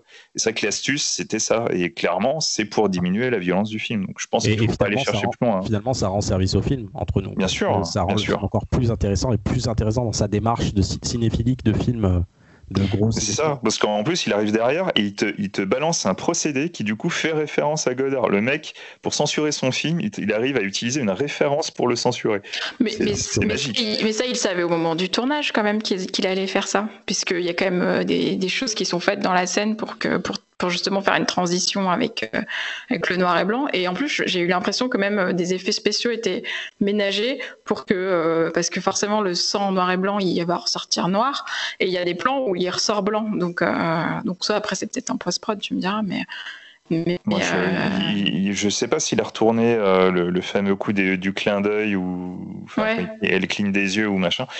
Mais, euh, mais voilà, quoi, c'est clairement, c'était pour atténuer. D'accord. Bref, mais en tout cas, ma, ma, ouais, ma, ma remarque sur enfin, ce que je disais à Cyril, c'est que pour moi, c'est pas un film qui parle que du Japon. Enfin, euh, Non, notamment. non, je pas dit que euh, des bons, mais c'est la seule ouais, fois où il le fera. euh, ouais. Ouais, mais tu vois, c'est quand même aussi euh, beaucoup sur le, enfin, le cinéma chinois, hongkongais, euh, il me semble. Enfin, après, j'ai pas du tout les références. Ouais, le western, l'Italie. Ouais, le euh, western, euh, les- le giallo. euh, D'ailleurs, le, le film n'est pas tourné au Japon, il me semble, hein, il est tourné en Chine euh, intégralement, non? Je me trompe euh, Ou alors peut-être légèrement à peine une partie euh, au Japon? Oui, mais il se passe, enfin, il se passe au Japon, même si c'est pas Oui, tourné oui, non, non, c'est une- question- Okinawa et Tokyo. C'était euh, plus une question en fait que- qu'une remarque. Il y a sûrement beaucoup de décors, euh, même euh, aux États-Unis, j'imagine. C'est une grosse. En tout cas, j'ai vu pour avoir revu une partie du making of, enfin un petit making of euh, rapide. Je sais que toute la partie euh, Asie est tournée en Chine apparemment avec une équipe euh, majoritairement chinoise, même s'il y avait des Japonais dedans. Et, et d'ailleurs, ils font référence à, à l'idée que bah, tout le monde, euh, il, y a, il y a quatre traducteurs sur, sur le plateau et à chaque fois que Tarantino parle, en fait, tu as un traducteur qui traduit dans une langue. C'est assez, euh, c'est assez rigolo d'ailleurs à regarder. Euh, du coup, euh, on, va, on va se focuser sur le, le volume 1 euh, et votre réception personnelle du film. Est-ce que vous avez aimé ou moins aimé, en tout cas sur ce volume-là? Euh, Laurent, on t'a pas entendu depuis longtemps. Euh, le volume 1, j'en suis sorti, je me rappelle, avec les jambes qui tremblent, euh, tellement euh, j'avais pris une grosse claque dans ma gueule. Voilà, je ne peux pas être plus, clair que ça, parce que parce que c'est à la fois euh, l'impression de voir un condensé de tout ce qu'on aime dans, pas dans le cinéma en général, mais pas loin hein, vraiment en fait. Euh, euh, et en même temps, euh, tout ça condensé dans une dans un 1h50 ultra rythmé, ultra euh, contrasté dans les dans les sentiments que ça procure. Le film va de, de, de- scènes vraiment très dures psychologiquement à des, des fantasmes pop absolus. Euh, va allier la brutalité à l'approche esthétique. Euh, Enfin, il se passe, il y a tellement de moments complètement hallucinants dans ce film, entre le réveil de The Bride, entre euh, entre euh, le flashback, entre euh, Orenishi, la présentation du personnage d'Orenishi, je ne sais pas si vous vous, vous rappelez la, la scène de réunion euh, où Lucy Liu euh, Mm. un- enfin, cette scène est absolument mortelle. Elle est géniale. hein. La, la scène d'animation est dingue, les Crazy 88 c'est ouf, Euh, le combat final avec Orenishi dans la neige c'est barge, la révélation finale tu fais sa mère la maman, ta, maman la, prostituée, Euh, c'est juste c'est un enchaînement de d'émotions euh, d'une intensité dingue euh, avec une jubilation dans, dans l'exécution comme j'ai rarement vu dans un film. Je trouve que c'est vraiment un des films où on sent le plus que son réalisateur a pris un pied monumental. Et je trouve que ça se sent euh, complètement. Et puis il y, a, euh, toute cette espèce de, de- de- d'iconisation de tous les personnages, mais aussi de l'univers. Euh, quand on ne voit que les mains de Bill qui parlent au téléphone, euh, quand on voit, euh, quand elle est dans l'avion, que les avions ont un, porte-sabre, un porte-katana. C'est, tout ça, c'est des idées absolument géniales qui, plient la réalité du monde juste euh, pour, pour que le monde euh, ne soit qu'un fantasme, un pur fantasme cinéphilique. Euh, je- ouais, moi, je- ça me. À chaque fois que je revois le film, je l'ai revu il y a quelques temps pour le montrer à mon fils, euh, et à chaque fois que je revois ce film, euh, je, je suis euh, complètement à nouveau euh, en pleine exubérance et en pleine jouissance euh, d'essence. Et, euh, et ouais, c'est c'est une tuerie sans nom. Je- un de mes films préférés. Cyril? Si je voulais rebondir sur ce qu'a dit Laurent à l'instant sur le, le côté le monde qui plie à son, à son désir, euh, c'est un truc que je me suis remarqué en le voyant aujourd'hui. Effectivement, le coup des porte-sabres, je me suis dit ça, mais même pendant tout le film, il y a des, il y a des bruitages à des moments, un peu comme dans un cartoon, il y a des, euh, des trucs impossibles comme des mecs qui sautent de très très haut. Enfin, c'est vraiment un truc que je n'avais pas remarqué la première fois que je l'avais vu, c'est que c'est quand même très cartoonesque, très euh, monde irréel, on va dire, une sorte de monde qu'on connaît mais qui n'est pas vraiment le nôtre. et ça m'avait complètement. Enfin, je l'avais pas remarqué tout ça là, les premières fois que je l'avais vu.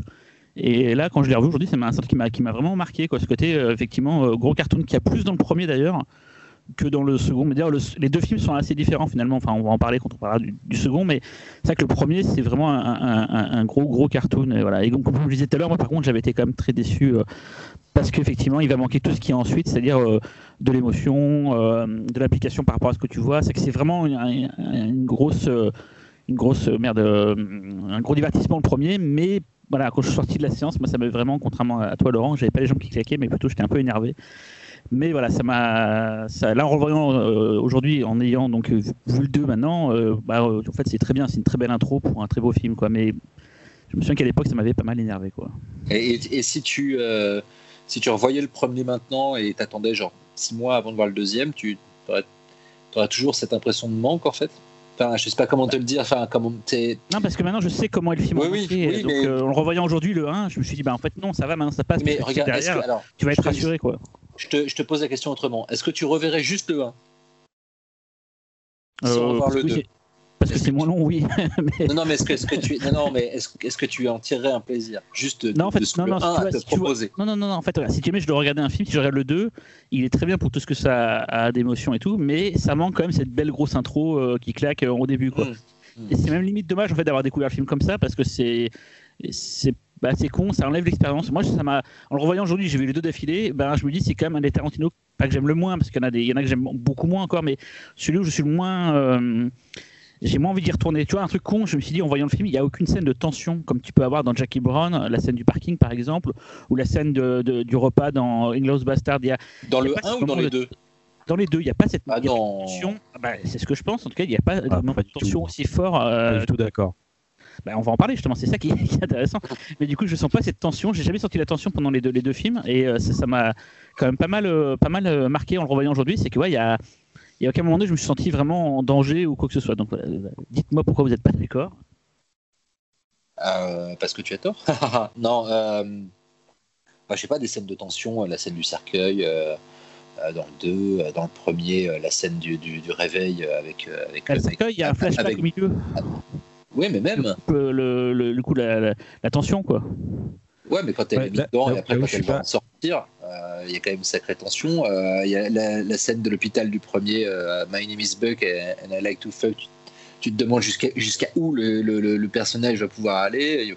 Enfin, je Ça, pense à j'avais plein oublié de- ça, la- aujourd'hui et j'ai trouvé ça très très glauque en fait. J'avais c'est clair, super glauque. Euh, la scène dans la cuisine avec Vivica Fox euh, euh, et euh, où tu te demandes si vraiment euh, ça va partir, si elles vont se foutre sur la gueule en sachant qu'il y a la petite fille euh, pas loin. Euh, Non, je, Ouais, je je trouve qu'il y a ouais. plein de scènes de, de tension. ouais. Il y a- il y a Talal, cette- ouais. cette- celle-là dont tu parles, et puis la scène, la scène de le climax, on va dire, qui est aussi pareil. Tu sais, tu sais que ça va partir, mais tu sais pas quand en fait. La- le climax un- du 2 Ah bah oui, oui, oui, Ah complètement, oui, à fond, ouais, c'est- bien c'est- sûr. c'est- Et en fait, là, ce qui est, ce qui est vraiment fascinant, parce que c'est, c'est- ce personnage, dès le, dès le premier volume, est présenté, surtout dans le premier volume, en fait, est présenté comme une sorte de super-héros. Euh, qui, est, quelque part increvable parce que c'est tout le c'est tout le, le truc du film hein. elle se prend des balles elle se prend des tatanes elle revient à chaque fois elle se fait même enterrer vivante et elle revient et, euh, mais, je trouve que euh, s'il y a bien un truc qui va justement apporter ce, dont tu parles, Cyril, ce, manque de, enfin, ce, qui va compenser cette tension, c'est l'humanité de Maturman en fait. C'est que Maturman est tellement réel en fait, c'est ça qui est, fascinant. C'est contrairement à Miss Marvel ou je sais pas n'importe quel film de super-héros qui est sorti euh, ces dernières années, elle apporte tellement une force d'humanité, on va dire, que en fait toutes les scènes euh, ont de la chair. Je sais pas comment le dire, mais Bah, C'est surtout, tu sens, tu sens que le personnage en a chié et tu sens qu'elle continue à en chier en fait. Ouais. Et c'est elle, c'est elle qui véhicule ça. Je pense que tu, tu aurais mis une comédienne moins bonne, euh, ça marche, ça marcherait pas aussi bien en fait.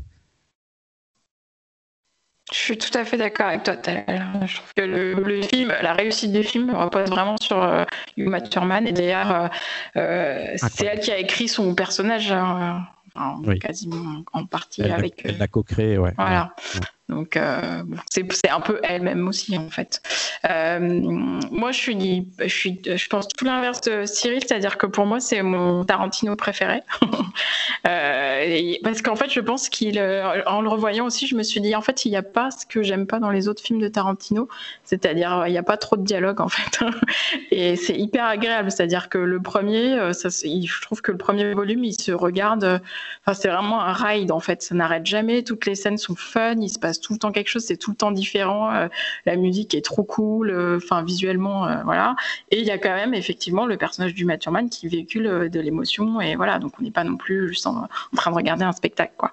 Et, c'est pour ça que, que je l'aime. Et en plus, je trouve finalement, alors, j'avais pas cette opinion avant de le revoir un peu, mais mais finalement oui, qu'il est finalement moins méta que euh, peuvent l'être par exemple Jackie Brown ou, Once Upon Town qu'il a fait après. euh, euh, voilà. Euh, En fait, en fait, je me demande si c'est pas s'il l'est pas moins parce qu'il l'est plus. C'est-à-dire que ouais, je comprends, mais je comprends ce que tu vas dire. Vas-y.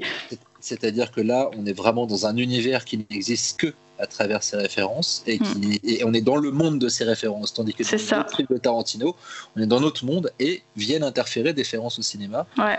Euh, et tandis que là, et moi, c'est ce que j'adore dans Kill Bill, et c'est ce qui fait que c'est un film que j'adore voir et revoir et revoir, c'est que je suis dans le monde euh, tel que euh, je l'ai découvert dans tout le cinéma Ouais.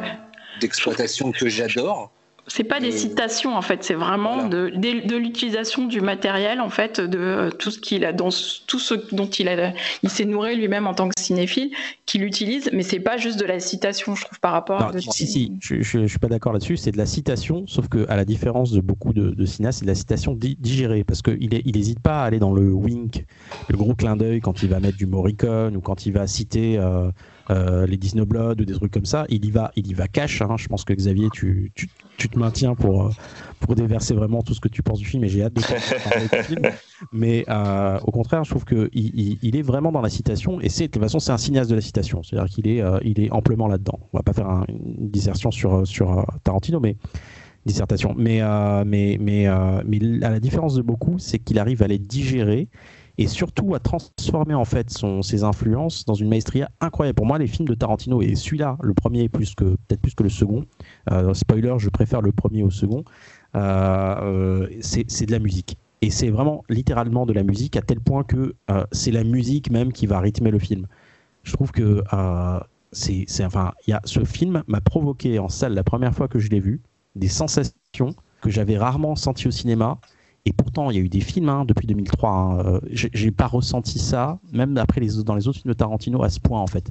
il y a un truc, il y a un rythme, il y a un truc qui, te, qui te fait vibrer, qui fait vibrer le cinéphile qui est en toi, qui est incroyable. C'est ce qui m'a fait, c'est ce qui m'a fait euh, sortir avec les jambes flageolantes. En fait, j'étais dans, j'étais dans une espèce de, de comment dire, en enthousiasme en fait, hein, en espèce. Non, ouais, en fait, j'étais en réception continuelle de stimuli. Euh, qui, qui, me, qui me rendait fou, qui me, tu vois, qui me, qui me rendait euh, en extase, vraiment. C'est chaque élément, que ce soit un élément euh, citationnel ou pas, ou dramatique, ou enfin que ce soit sensoriel, euh, audio, euh, le gore, la musique, la, réalisation, parce que c'est une de ces mises en scène les plus virtuoses. Ah oui. la performance de Emma Thurman qui est, qui est vraiment ultra touchante. tout, tout en fait, tout est parfait. Mais tout est, parfait, pas, pas, dans l'absolu, forcément, mais tout est parfait pour moi. Je suis d'accord, je suis d'accord. Et puis, et puis moi, et puis même moi, je ne connaissais pas toutes les références.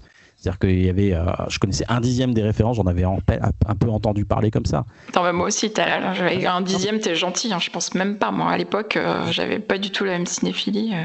Par contre, c'est marrant, Véronique, mais c'est, je sais pas si ça fait pareil, mais en le revoyant maintenant, j'ai plein de trucs que j'avais pas vu à l'époque, que j'ai vu forcément quasiment 20 ans sont passés, et et j'ai fait ah tiens ça je l'avais pas vu à l'époque. C'est marrant comme ça que j'ai revu après coup. Euh. Mais tu sais que je me suis posé la question de me dire si j'avais vraiment eu toutes les références à l'époque, peut-être que ça m'aurait un peu gonflé. Je sais pas euh, si ma réception aurait été la même en fait. Euh, j'arrive pas, bah du coup je pourrais jamais savoir, mais ça m'aurait potentiellement. En fait, en fait, je pense que ça. Genre Ready Player One par exemple.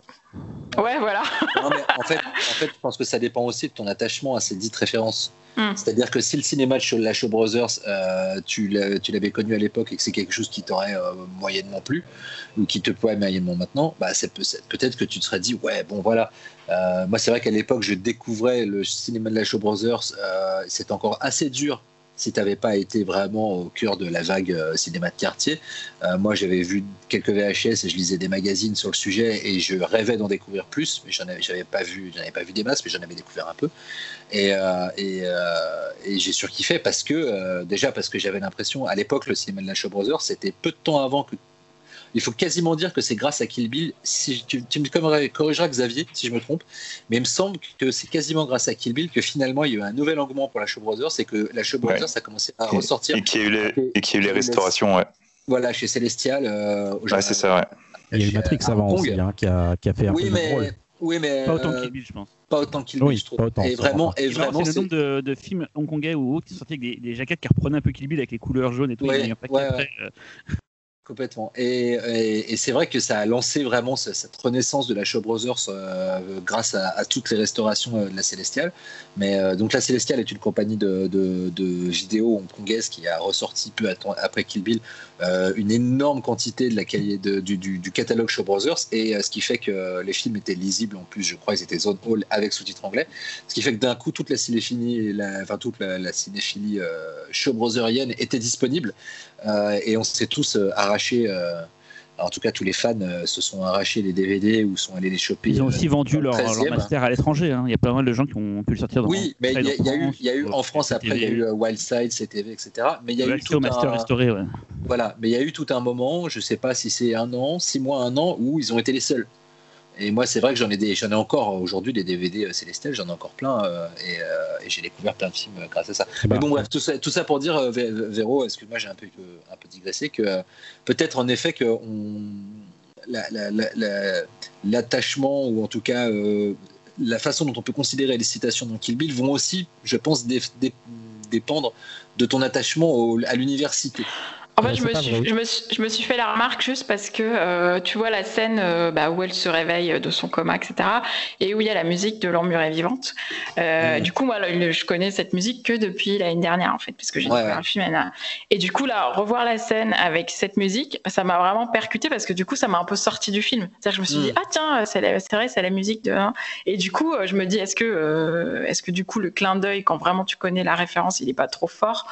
Et est-ce que ça te sort pas systématiquement? Et je me dis, si j'avais toutes les références et que ça me sortait du film toutes les cinq minutes, potentiellement, ça m'aurait peut-être agacé en fait. Ouais, je peux bah, ça dépend, parce que justement, justement. Ah, donne-nous ton avis, Xavier. moi, moi, du coup, j'étais pas on fire, parce que comme j'avais dit, moi, Jackie, euh, Jackie Brown, ça m'avait gonflé euh, à cause des références à la Black Exploit et tout machin. Donc, tu peux redire, redire, parce qu'on dirait que tu dis Jackie et Michel presque. Jackie Brown. Jackie Brown. Et, euh, et, du coup, il est très exactement ce que tu, ce que tu dis, Véro, sur le, sur le côté, euh, la référence tue la référence. Et, euh, et en fait, ce qui s'est passé, c'est que du coup, je vais voir Kill Bill. Et, et, déjà d'entrée de jeu, donc j'ai j'aime beaucoup Star Trek. Et forcément, premier ref, je suis là, je commence à me marrer en me disant bon, c'est cool, au moins au moins ce sera sympa. Et du coup, j'ai regardé le film et, et moi, ça a été quand même une, bonne grosse gifle, justement du fait qu'il a été à fond dans son univers. tu vois, pas comme dans, Jackie Brown, c'est à ce moment-là où en fait d'un seul coup, j'ai un, peu tilté sur ce qu'il voulait faire, sur euh, sur cette volonté de. Pour moi, c'est pas juste de la référence. Justement, quand il a euh, quand il, euh, il, te met toutes les, références, c'est vrai qu'au début, j'étais là en train de me dire, ok, ça, ça c'est Pulsion, ça c'est Star Trek, ça c'est machin. Enfin, au bout d'un moment, en fait, tu, te rends compte que quand il te met la référence, c'est pas un coup de coude qui te met. Il n'est pas en train de te faire Eh, t'as vu, j'ai casé une référence, eh, tu l'as. C'est pas ça. Lui, quand il met une référence, c'est qu'en fait, la référence est liée à une émotion ou à un état d'esprit, un truc qu'il a touché quand il a vu le film en question. Et là, précisément, il veut te recréer l'émotion euh, que, que, tu avais eue parce que dans le film en question, euh, tu avais ça. Donc moi, si j'entends la musique de l'emmurée vivante, je me souviens plus de l'émotion que me suscite la musique que juste de me dire ah oui tiens ça c'est l'emmurée vivante. Tu vois pareil c'est euh, euh, quand il y a le jeu de la mort, le jeu de la mort, ça c'est un, un, des gros films de mon enfance. Hein. C'est, euh, je me souviens encore précisément du jour où je l'ai vu. C'est limite à l'heure près. C'est, ça m'avait. Ah, c'est normal, c'était, 20, h 30 sur la 5. c'était une gifle, mais monumentale. Et c'est. Euh, bah, moi, je revois ça, je vois la référence, je suis pas en train de me faire le jeu de la mort. Au fond de moi, c'est le petit Xavier qui se, qui se remémore l'émotion du, du, jeu de la mort. Et d'un seul coup, paf, je commence à être pris d'une frénésie parce que je me dis, putain, oui, oui, oui. Quoi. Ah, c'est ce, ce, que je ce que je disais un peu, du coup, quand je disais qu'il crée un, un monde qui, qui n'est fait, fait, que des plaisirs qu'il a lui-même ressentis. C'est ça. il essaye de recréer une réalité qui n'existerait que dans ces films-là, en fait. Voilà, mais je, je, pousse du coup le, même dans ce que tu dis en disant il, crée un monde sensoriel basé sur les, souvenirs sensitifs que tu as pu avoir de par cette cinéphilie. Et du coup, moi, le truc que je trouve assez merveilleux dans Kill Bill, c'est que ben, moi, j'avais beaucoup de références déjà de, Kill Bill, mais j'avais pas encore tout. Et, euh, et du coup, ça, les scènes dont j'avais les références m'ont nourri, que ce soit Battle Royale, etc. Ça a vraiment nourri une attente, euh, beaucoup d'émotions. Et en même temps, pour les trucs où, euh, qui m'ont marqué, où j'avais pas encore vu le film, et c'est ah merde, comment il s'appelle ah bordel, je vais pas m'en rappeler. Je vais vous le retrouver tout à l'heure, euh, qui est en plus qui a, un film que j'ai cherché euh, pendant euh, belle lurette, qui est, qui est, qui est, putain, je vais pas m'en rappeler. Twisted Nerve, Twisted Nerve. Ah oui, voilà. donc il y a la musique. Ouais, voilà. Et, la musique, j'étais fou de ce truc-là et je voulais absolument voir le film. Bon, depuis, j'ai vu le film. et pareil, du coup, je trouve que c'est très à propos aussi. c'est ça que je trouve ludique dans, Kill Bill, c'est que du coup, même si tu n'as pas tous les détails, tu vas voir les films que tu n'as pas vus. Et quand tu reviens à Kill Bill, bah, tu te rends compte que ça nourrit encore plus ce truc. Tu vois, il y avait il y a des scènes, pareil, où quand, quand tu as euh, toutes les scènes où, tu as les ombres qui se découpent sur, euh, sur euh, fond rouge, bah, en fait, c'est marrant parce que ce film-là, alors pourtant, c'est pas un film ultra connu, c'est Samurai Fiction, bah, je l'avais vu déjà. Et j'avais mais adoré Samurai Fiction. Vraiment, c'est un, c'est un, un film mais que je, je, vraiment je, je trouve ça absolument génial. Ouais, ouais, ouais, ouais. Il, est quand même, il est quand même assez récent. C'est avec Tomoyasu Ote, justement. Et Tomoyasu Ote, c'est le mec qui fait euh, la reprise de Combat sans code d'honneur à la guitare de Kill Bill. Donc tu vois, il y, y, a plein de trucs qui se nourrissent comme ça, c'est super marrant. Et, euh, et en, du, du, coup, du fait que Kill Bill, pour moi, c'est plus un film sensitif, du coup, il m'a, il m'a quelque part ouvert à son monde. Et c'est pour ça que plus tard, j'ai revu Jackie Brown, mais dans cette optique-là.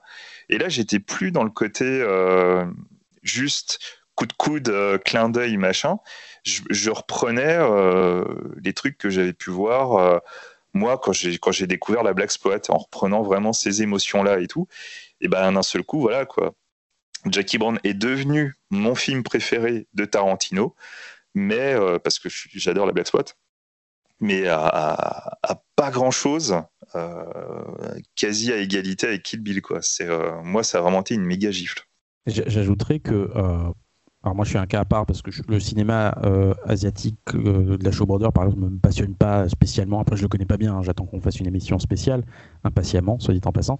Et, euh, ni la Blockspot en fait, j'en ai, ai vu quelques-uns, mais voilà, je trouve ça cool, mais ça me passionne pas non plus.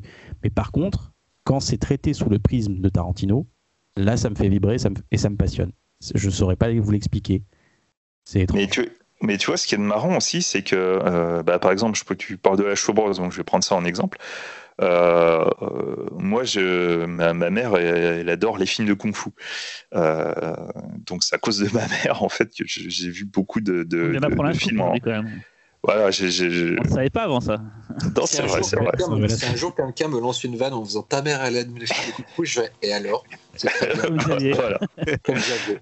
Non mais voilà, et du coup, bah, du, fait qu'elle adorait les films de Kung Fu, euh, on, louait beaucoup de, VHS de Kung Fu, donc j'avais vu euh, tous les Bruce Lee, euh, j'ai vu beaucoup de Jackie Chan, plus tard j'ai vu les Van Damme, enfin tout ça quoi, bref. Et du coup, les, moi, les, moi, ceux que je préférais, c'était c'était justement les, les, films de Kung Fu à l'ancienne. C'est bien plus tard que j'ai découvert qu'il s'agissait de Show Brothers.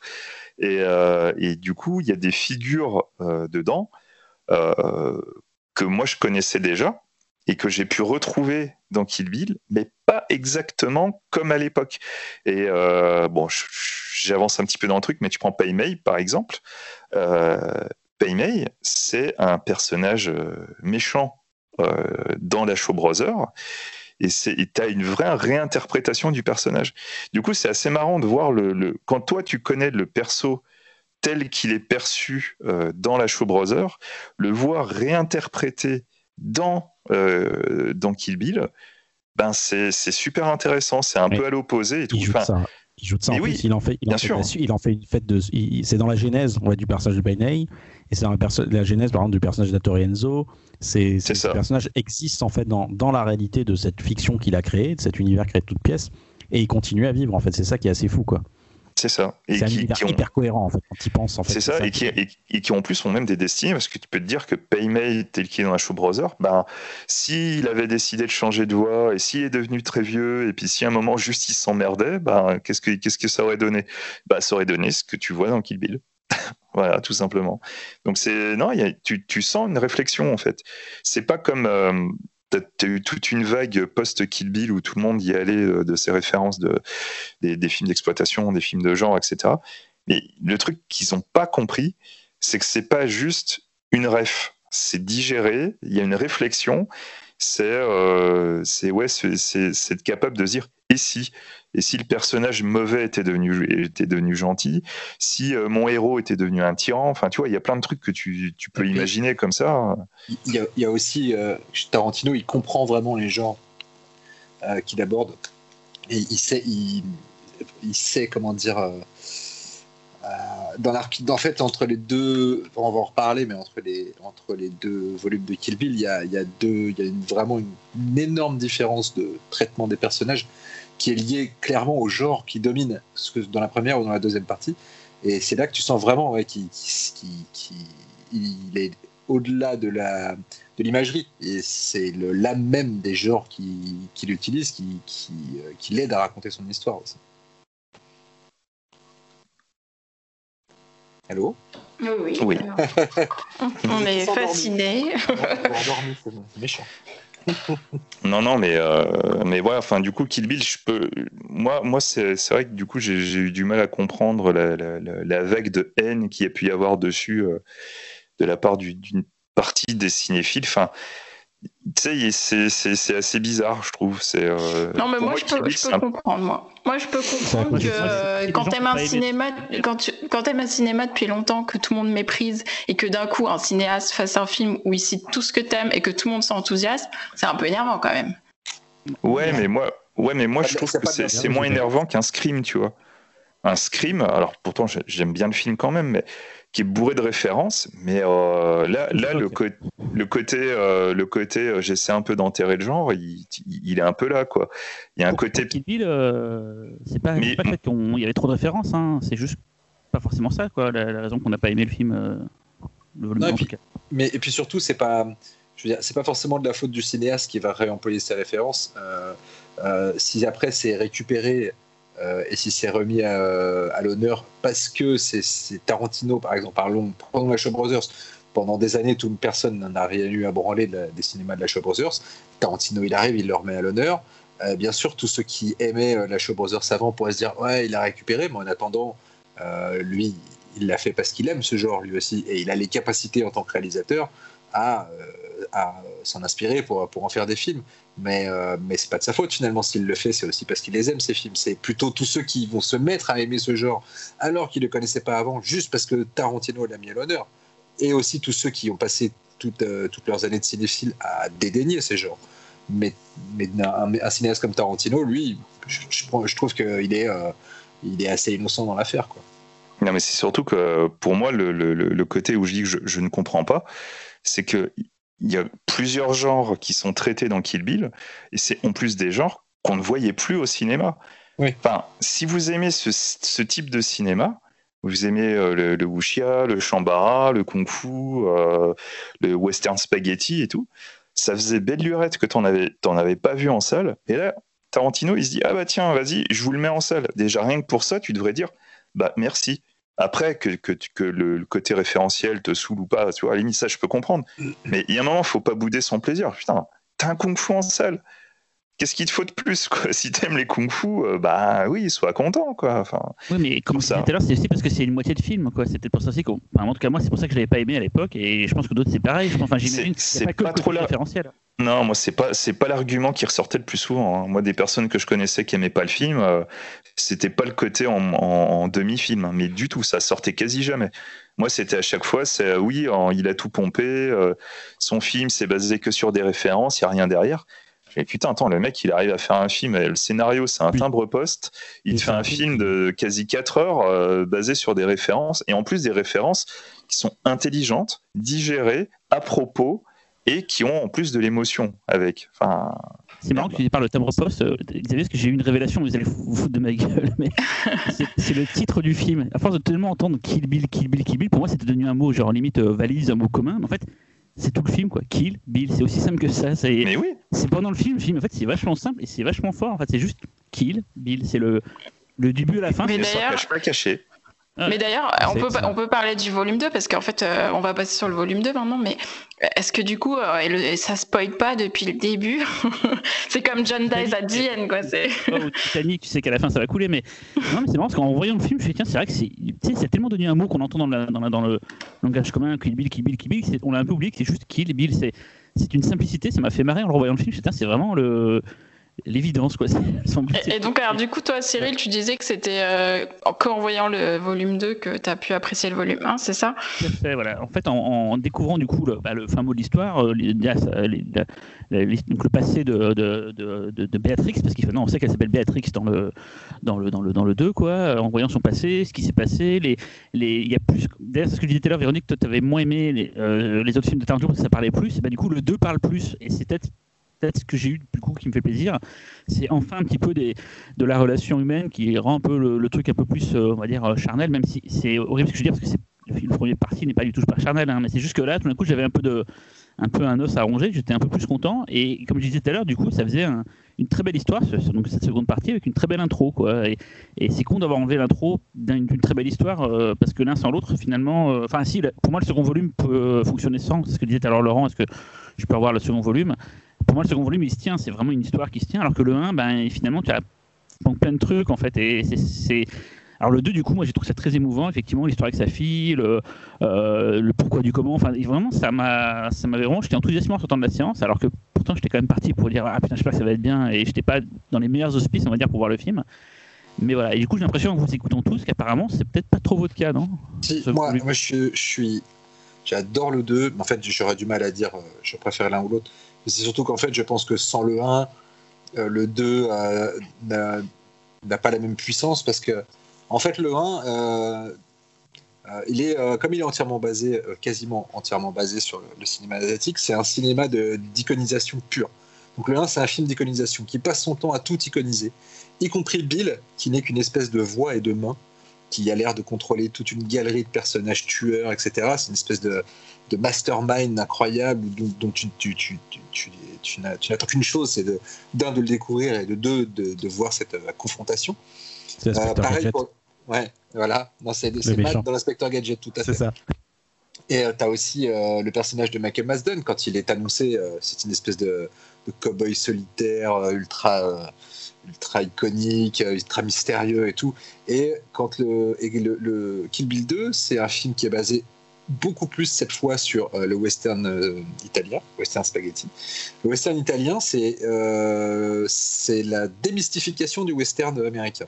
C'est vraiment le, but du western italien, c'était de rappeler que l'Ouest, c'était un endroit crado, avec beaucoup d'enfoirés, euh, que les gens se lavaient pas, que c'était mal rasé, que ça puait, que ça pétait le faillot, etc. Bref, euh, il y a vraiment euh, une, déstructuration de l'icône du, du cow-boy américain bien propre sur lui, avec le bandana toujours, toujours bien repassé et les dents blanches. Et Kill Bill 2, c'est ça. C'est par rapport au Kill Bill 1, c'est une désacralisation de toutes les icônes qui ont été mises en place dans Kill Bill 1. Euh, Michael Masden, quand tu le rencontres, tu te rends compte, tu, tu, tu, tu vois que c'est un, videur de boîte de nuit qui vit dans une caravane pourrie euh, et qui, euh, qui, qui, se laisse marcher dessus par un patron de merde. Bill, c'est un papa gâteau qui fait des, qui fait des sandwichs au beurre de cacahuète. et tout le film est comme ça en fait. Et, et, en fait, sans cette iconisation ultra puissante du premier film, tu peux pas euh, avoir cette espèce d'humanité euh, encore plus accentuée dans le 2, puisque dans le 2, là où tu t'attendais à voir des icônes, tu vois des personnages humains. Et si tu ne t'attendais pas à voir des icônes, il n'y aurait pas ce même, euh, tu vois, cette même, ah, cette, même cette même mise en perspective en fait c'est ça qui m'a beaucoup déstabilisé. Euh, alors juste, juste pour conclure sur, sur le, premier, le, premier me, me fait. Euh, alors moi, je trouve que le premier tient tout seul en fait. Ça pourrait être un film unique. Alors après, tu as la fin ouverte effectivement, mais ça pourrait être un film qui, qui tient par lui-même. Euh, et il me fait beaucoup penser, euh, dans le même genre, avec des, que de l'iconisation, tout ça, euh, à, Mad Max, à Fury Road de, de, Miller. C'est vraiment un, peu, un film qui marche sur le même registre, on va dire. C'est avec les mêmes, c'est des images, c'est de la sensation, c'est ce que tu dis, Cyril, un scénario qui tient sur un timbre poste, et pourtant ça marche parce que c'est beaucoup de visuel et d'iconisation. Et le 2, en fait, là où il m'a quelque part beaucoup déçu, c'est la première fois que j'ai vu le 2 en salle, je suis sorti très triste. Déjà parce que à cette époque-là, j'avais une rupture qui arrivait au même moment. J'apprenais une rupture au même moment pour la petite anecdote que j'avais vu le film. Et en plus de ça, parce qu'il y avait une forme de, de, euh, de, misérabilisme en fait. Euh, très très poussé, comme tu dis, euh, Laurent. voilà, le cowboy misérable, bah, Bill c'est un pauvre mec. Et, pourquoi pour moi c'est deux films très différents, mais vraiment, parce que j'ai du mal à les, à les, imaginer en un film en fait, parce que parce que j'ai du mal à je, suis très curieux de voir comment il gère cette transition justement. Est-ce qu'il y a juste un fade au, noir et ensuite voilà on passe sur un nouveau film avec une autre ambiance une ambiance plus euh, western italien avec euh, des mecs euh, des, pauvres mecs en fait. Et moi j'avais envie quand j'ai vu Bill volume 2 j'avais envie de voir la suite. J'avais il, a il a installé un ton un style dans le premier ne serait-ce que dans la façon dont il présente les gens les personnages. Je sais pas si vous avez remarqué d'ailleurs tous les personnages du film euh, tous les méchants en fait de, la Deadly Viper Squad sont présentés avec un carton qui apparaît un peu comme dans un jeu vidéo où t'as euh, Black Mamba, euh, Vernita Green, je sais pas quoi. Et, le seul personnage qui, qui fait pas ça, avec qui fait pas ça, c'est Michael Madsen et même Bill en fait plus tard. Donc en fait, tu as l'impression qu'il installe un code, un truc comme un truc, un truc assez assez fort. Et dans le 2, il laisse tout tomber. Et c'est pour ça que je me suis, je me demande, je suis très curieux de savoir si en fait le fait de prendre le temps de monter le 2 en fait lui a pas lui a pas donné trop de temps finalement pour en bien pour certains c'est le cas de Cyril ou en mal pour d'autres qui attendaient autre chose. Et du coup il a il a eu suffisamment le temps de penser son film et le digérer et de se détacher un peu plus de ce qu'il a fait dans le premier pour en faire un nouveau. C'est pour ça que pour moi le, c'est deux films très différents euh, sur des tons très différents. Et c'est pour moi aussi que c'est le cinquième film de Quentin Tarantino et pas euh, son quatrième comme était le premier. Xavier? Ouais, alors moi justement, je trouve que c'est euh, c'est très bien construit et je pense pas que ce soit lié au fait qu'il y ait eu plus de temps euh, ou autre, parce que justement le fait que ce soit en, euh, elle a pas de nom dans la première partie, que Bill soit juste une, présence fantomatique. Enfin, tout ça, on est dans un truc qui est vraiment axé sur la vengeance, sur quelque chose de simple et c'est quelque part la vision du personnage sur, euh, voilà, elle se réveille, elle veut buter euh, tous ceux qui lui ont fait du mal. Elle voit rien d'autre. Et d'ailleurs, tu as une, une, phrase de Hattori Enzo euh, au tout début du film, justement, qui, qui dit que voilà, quoi, le, le, guerrier, voilà, il doit, il doit atteindre son but, quoi qu'il arrive, même s'il y y a Dieu en face, il faut abattre Dieu s'il se met, s'il interfère. C'est, voilà, il y y a un côté très simple et très direct dans la première partie mais qui est super importante pour arriver à amorcer le fait que la mariée n'est pas juste la mariée, mais c'est aussi une femme, euh, une mère, etc. Et en fait, c'est pas tant qu'il a eu plus de temps pour monter, c'est juste que le personnage ben, redécouvre la complexité du monde quand elle arrive à, à dépasser sa vengeance. Et c'est à ce moment-là qu'on voit que les personnages, ben, ouais, tous les personnages sont plus complexes que ce qu'on pense et du coup elle-même commence à, développer sa complexité au-delà de extueuse qui veut se venger, euh, machin. C'est euh, voilà, on, certes on découvre plus d'émotions, plus de sentiments, mais parce que bah, tout devient plus complexe dans cette deuxième partie. Et je pense que c'est la structure qui voulait naturellement, quoi. C'est avoir un côté très comic book au début pour arriver petit à petit à quelque chose de plus réaliste entre guillemets parce qu'on reste quand même dans un univers à part et justement tout en ayant en tête que oui du fait que tu as vu tout ce que tu as vu dans cette première partie bah finalement c'est ce qui va créer l'émotion de la deuxième partie. Le support est là et d'un seul coup tu toi limite tu tombes des nues. Le personnage de Michael Madsen justement si le personnage de Michael Madsen moi perso c'est un des meilleurs personnages de, de, des films c'est parce que je m'attendais pas du tout à ce que ce soit ça le sa destinée J'attendais quelque chose. Euh, c'est le seul qui est caractérisé comme ça, parce que tu remarqueras, Darilana, c'est un peu une pièce rapportée du premier film. Elle reste dans son registre très comic book. Darilana qui au passage. Ouais, mais c'est son meilleur rôle peut-être au cinéma, mais. Ouais, mais je trouve que même dans la deuxième partie, elle, euh, elle chope une petite épaisseur en plus. Euh, Après, moi, je trouve que c'est le personnage le plus loupé euh, d'Arilana. Ah parce que effectivement, dans la première partie, ils sont tous un peu iconiques. Euh, comme tu disais, Talal un peu présenté comme des personnages de jeux vidéo. Et malgré tout, il arrive à leur donner une petite profondeur. Par exemple, vers Pernita Green, bah, on voit qu'au fait, elle habite, elle prépare les céréales pour sa fille, machin, tu vois, ce genre de petits trucs. Alors que Darilana, c'est vraiment la méchante de voilà, la, la méchante de, bande dessinée, quoi. Et jusqu'au bout quasiment, quoi. Et, euh, et voilà, c'est tout ce que je voulais dire. Mais voilà, enfin, du coup, c'est euh, bah, comme Laurent, en fait, euh, la, première partie, pour moi, même si elle est différente de la seconde, moi, effectivement, la seconde partie, je l'aime un tout petit peu plus parce qu'elle me touche plus. Mais elle ne me toucherait pas autant si j'avais pas eu toute la croisade meurtrière euh, et totalement euh, dépourvue d'émotions autres que la haine dans la première partie. Justement, du fait que j'ai eu un, océan de sang et de haine à ce moment-là, le fait d'un seul coup de redécouvrir une émotion autre, une émotion humaine, bah, d'un seul coup, elle est, juste, mais elle est démultipliée, euh, et, c'est ce qui fait que le personnage est aussi chouette, quoi. C'est vraiment la redécouverte de, son humanité euh, après, euh, après une grande partie de sa vengeance qui d'un seul coup crée, euh, crée le miracle du film, je trouve. Et d'ailleurs, il y a un passage dans le, dans le 2 qui d'ailleurs c'est assez rare chez Tarantino, est illustré par une musique récente. C'est le passage avec About Air où elle retrouve sa fille. Et je trouve que là, tout est dit avec juste un passage musical. Je crois que tout le film est résumé à ce passage-là, quoi, cette, ce moment de, de calme, de, de, tendresse dans toute cette violence qu'on a eue pendant quasiment 4 heures.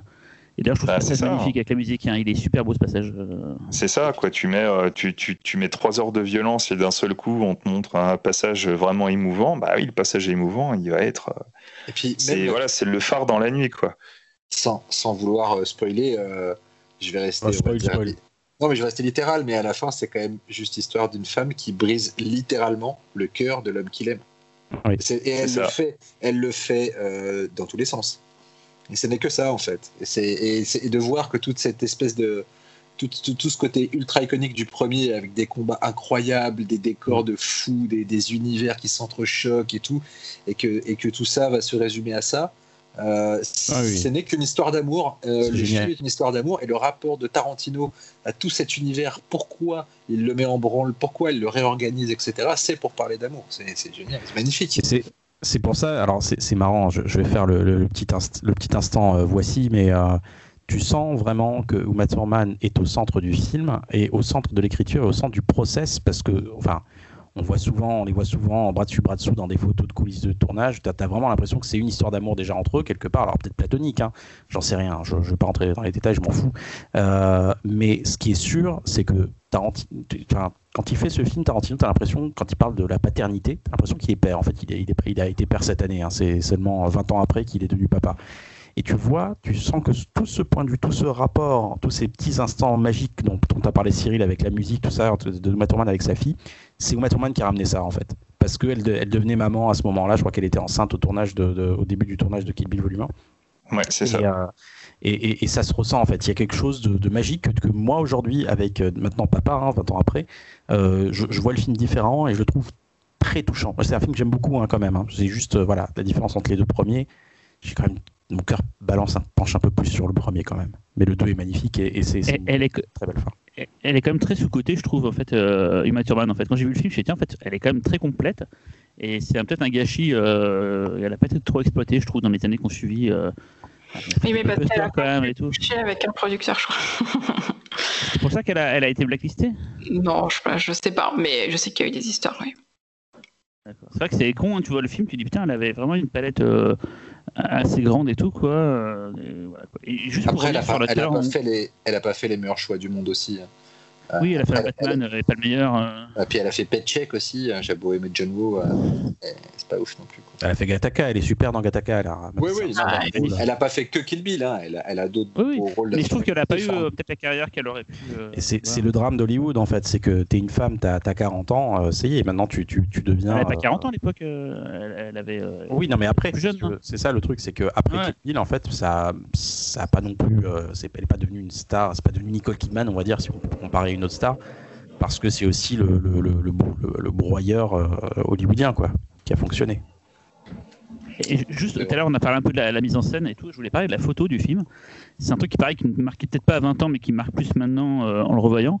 Il y a quand même un travail de dingue. Alors, vous avez parlé de la mise en scène. Effectivement, tous les plans dans le restaurant avec les plans de caméra, bon, ça, c'est des trucs très visibles, on va dire, euh, euh, qui marquent tout le monde. Mais même quand il y a le passage avec Gordon Liu où elle s'entraîne, il y a une texture d'image. Ça m'a marqué en voyant tout à l'heure. Je me dis, tiens, on voit plus ça avec le numérique maintenant.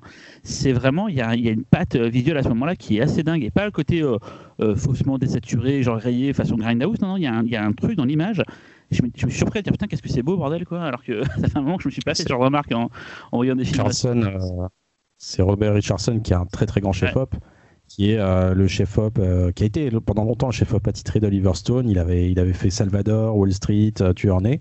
Tueur Né, tiens, euh, la boucle est bouclée quelque part. Et parce que Tarantino a, a- a écrit que Tueur Né, hein, je me trompe pas, hein, il avait vendu le scénario de Tueur Né, c'est ça. hein. et, ça. et, et, et puis c'est aussi le chef opérateur de Scorsese. Il avait fait Bringing Out the Dead. Entre autres, euh, et, et, euh, The Aviator. Donc c'est c'est un, c'est c'est pas un petit quoi. C'est vraiment un grand grand chef op. Et c'est ça la, la force de, de Tarantino, c'est que c'est quelqu'un qui qui sait euh, très bien s'entourer aussi. Tu, parles du, tu parles de la photo. En, en voyant le film, je me suis dit, mais il, s'est vraiment fait plaisir parce qu'il a vraiment eu accès à tout ce qu'il voulait. Il a, eu, je pense, c'est très bon décorateur, il a eu une palette d'acteurs absolument dément, il a eu ce qu'il voulait. Et il a Ouais. fait vraiment une sorte de film somme sur plein de trucs, même les, le souci du, tu sais, quand il y a le la première fois qu'on voit le sabre, euh, il y a des, des détails où il dit, tiens, vraiment, il a eu accès à des, il savait ce qu'il voulait chaque truc il n'est pas laissé aux détails et tout, euh, les, les véhicules, tout ça. Vraiment, je me suis dit, c'est vraiment un, un travail d'orfèvrerie. Je pense qu'il n'y a rien. euh, il y a des trucs évidents là quand il, elle, elle arrive à Tokyo, on voit la pub pour le- la, la marque de cigarettes Red Apple. euh, il, y a, il y a plein de petits détails de l'univers tarantinesque, mais même partout, il y a.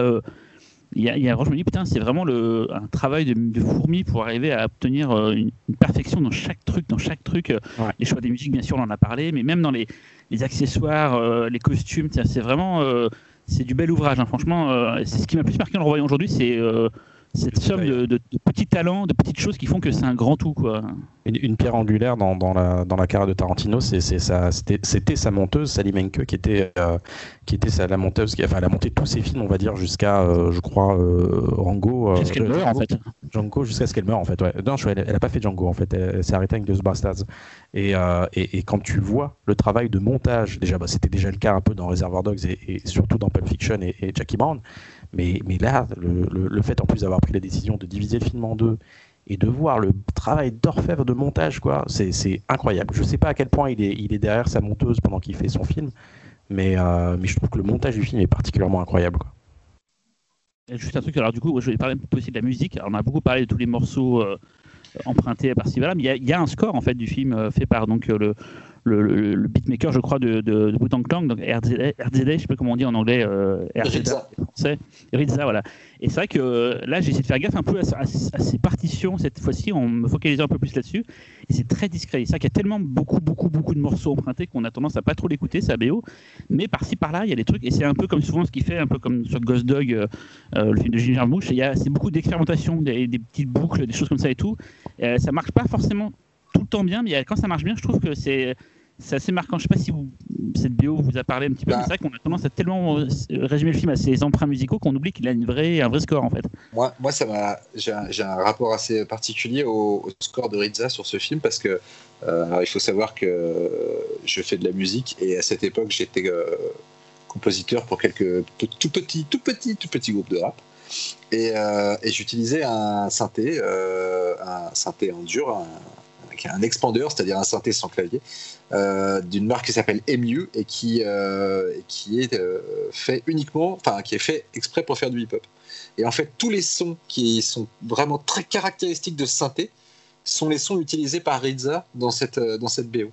Donc du coup, moi, ça me paraissait cheap en fait les sons de Rizza. Pourquoi? Juste parce que en fait, je sais comment ces sons étaient produits. J'étais capable de faire les mêmes chez moi, donc forcément, il y avait un côté, euh, y avait un côté très direct qui, qui m'a fait vraiment bizarre quand j'ai vu le film pour la première fois, d'entendre ces sons surgir dans, au milieu d'une BO complètement fantasmée de, de, de euh, issue du cinéma d'exploitation. Euh, mais en revanche, je trouve que une fois ça digéré, je trouve quand même que ça se marie globalement bien. parce que comme ce sont des sons très typés, ce sont des sons aussi qui sont qui viennent vachement de la soul euh, et, euh, et, des musiques black des années 70. Euh, et finalement, ça choque pas quand on. Ça, ça, choque pas. Mais et je trouve même que ça se marie bien. Mais moi, ça me faisait bizarre, mais certainement juste à moi et aux quelques Pékins qui connaissent ce synthé. Voilà, c'était totalement inintéressant. Ouais, surtout, il y avait, surtout, il y avait les. Il y avait Meiko Keiji aussi. Voilà. Ah, bah oui. Ah, oui. Je fais juste la caser. C'est marrant ce que je dis ça, Xavier, je me suis dit, grâce à la BO de Kill Bill, je peux avoir en vinyle un morceau de Meiko Kaji, quoi. Euh, ce qui n'est pas forcément très évident euh, au niveau financier. Et du coup, je me suis dit, tiens, c'est grâce à lui, on a la BO de Combat sans d'honneur, ou on a la BO de. Enfin, on a des extraits de. Il manque juste d'ailleurs sur la BO la musique de, de merde sur la route de Solima de Christophe, ouais, ouais. Euh, qui n'est pas d'ailleurs sur la, la BO. J'ai remarqué sur le vinyle, elle n'y est pas. Et c'est un très beau morceau qu'on voit dans, dans l'épisode 2 quand elle est dans le désert. Voilà. Et pareil, euh, c'est con, c'est un truc que tu vois plus tard. Mais quand j'ai vu la main de fer euh, en salle quand il est ressorti, donc un show brother, le fameux oui, le son eh bah son d'alarme oui. et tout, et ça vient de là. Et j'ai fait ah putain d'accord, c'est le genre de truc. Bah, on parlait avec Véro de, de référence que j'ai eu plus tard en fait. sur le coup, je savais même pas pensé que ça pouvait être une, une référence cette ce son-là, quoi, en fait. Et d'ailleurs, l'emploi le, de Rizza euh, n'est absolument pas euh, innocent. Euh, pour ceux qui ne connaissent pas vraiment Rizza et le Wu-Tang Clan, euh, c'est un groupe qui s'est formé euh, autour de l'amour du cinéma d'arts martiaux et, et, très, très, très, très particulièrement de la Show Brothers. Et euh, c'est pas les seuls d'ailleurs, mais plusieurs groupes de rap américains ont repris et oui, beaucoup, dans de, beaucoup de BO, voilà, comme ça. Donc il y a, y, a, y a toute, toute une connexion à ce niveau-là aussi. Et même Ghost Dog, ça raconte l'histoire d'un samouraï. Enfin, donc il y, y, a une. Oui, y a une... Et il samplait même, euh, les, le Wu-Tang sample des dialogues euh, américains des films, euh, des films de la Shaw Brothers, souvent dans leurs dans leur, dans leur morceaux. On, on, a les, les BO des, des, films de Tarantino, de toute façon, euh, pour, beaucoup, moi, moi c'était le cas, tu les attendais autant que les films parfois. Et il euh, y avait un truc qui se passait, c'est que tu avais les BO, alors je sais pas si ça se fait encore aujourd'hui, je crois que ça se fait un peu moins, les BO sortaient un mois avant. Donc, euh, tu avais le temps d'acheter la BO, de l'écouter euh, 28 000 fois, et après d'aller voir le film et de, et de vivre le, le film en musique.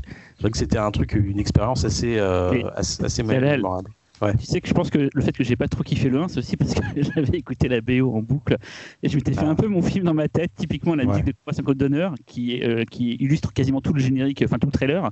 Je l'imaginais pas à ce moment-là dans le film, j'étais très déçu. C'est con hein, ce que je veux dire, mais je vous le dis sincèrement. hein. Ah, mais je comprends, ouais. Ouais, ouais. Très déçu de comment il l'a placé, alors que là, quand je l'ai revu aujourd'hui, je fais bon, non, finalement, ça va bien en fait. Mais sur le coup, tu t'attends à autre chose en fait. Mais bon, euh, voilà, toujours pareil, les, les attentes que tu te fais par rapport à la réalité. euh, ouais, problème, le, en fait. hein. Le problème de ces BO, c'est qu'aujourd'hui, elles ont, comme tu, je sais plus qui l'a dit, je crois que c'était toi, Cyril, elles ont tellement été utilisées dans des pubs, dans des, dans des trucs de, télé de merde, que, du coup, aujourd'hui, bah, tu vois, ce, thème-là dont tu parles, sur Code d'honneur, bah, tu, tu, ça te fait bizarre en fait de le réécouter dans le film. et Tu l'associer à c'est une mission assez de schizophrène. euh, Et au respect à tu à taxi. euh, non, mais c'est oui, effectivement, il a, il a démocratisé, mais bon. Mais d'ailleurs, je me, rappelle que c'est pour, c'est pour les, les, les 13 salopards, non, euh, les, non, les 8 salopards, je suis con, 13 salopards. C'est la première fois qu'il a eu un vrai score, en fait. Il a Morricone qui lui a fait un score, mais il avait jamais eu de, de score attitré. C'est-à-dire que euh, euh, Risa, comme tu dis, Laurent, il a fait des petits bouts, c'est pas vraiment un score, quoi. Il a, des- il a fait de l'habillage, on va dire, à des moments, quoi. Mais c'est vrai qu'il a pas vraiment de score, euh, Tarantino. Enfin, bon, comme t'as dit, Véro, on ferait pas un sujet sur Tarantino, c'est juste. Ouais, merci. moi, le, le, le volume 2, j'ai- sur le moment, j'étais un petit peu déçue aussi parce qu'effectivement, c'est quand même très différent du premier. Mais, euh, mais après, effectivement, quand tu connais l'ensemble, euh, non seulement je pense que si le 2 avait été comme le 1, ça aurait été finalement indigeste parce qu'à un moment donné, euh, bah, c'est trop, quoi, je pense.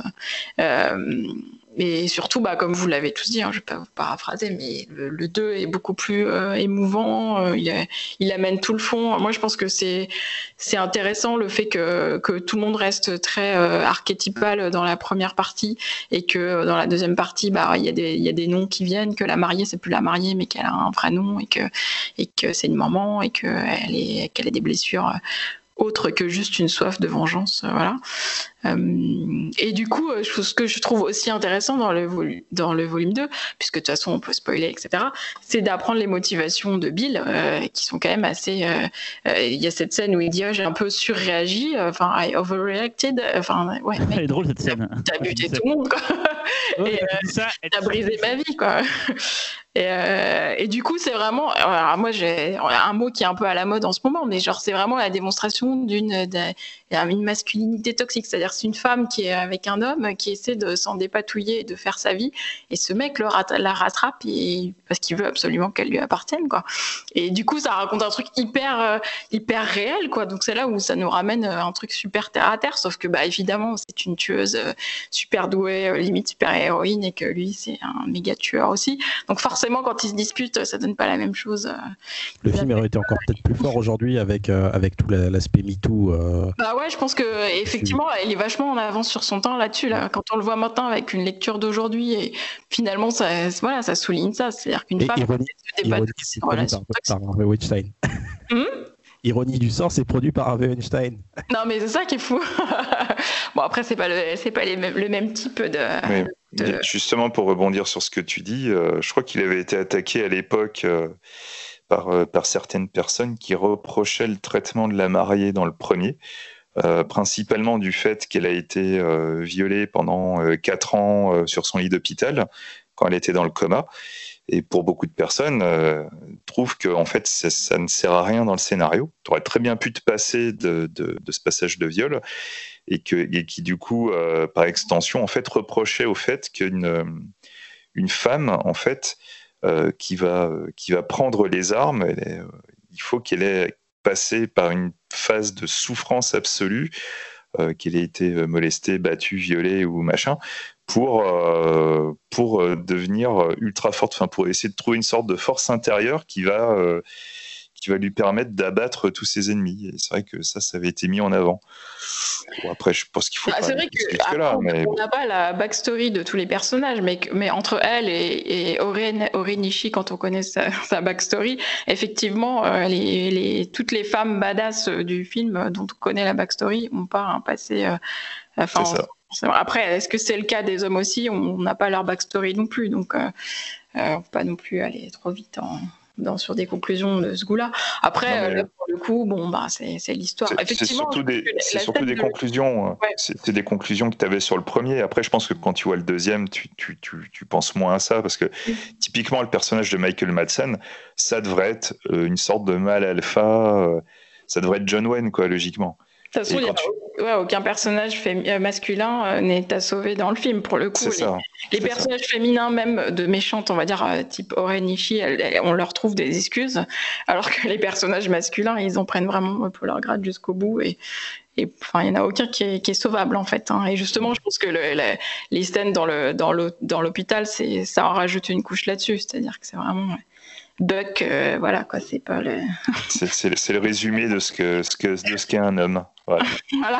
Ça m'a- surtout rappelé euh, le personnage de Z dans, dans Pulp Fiction.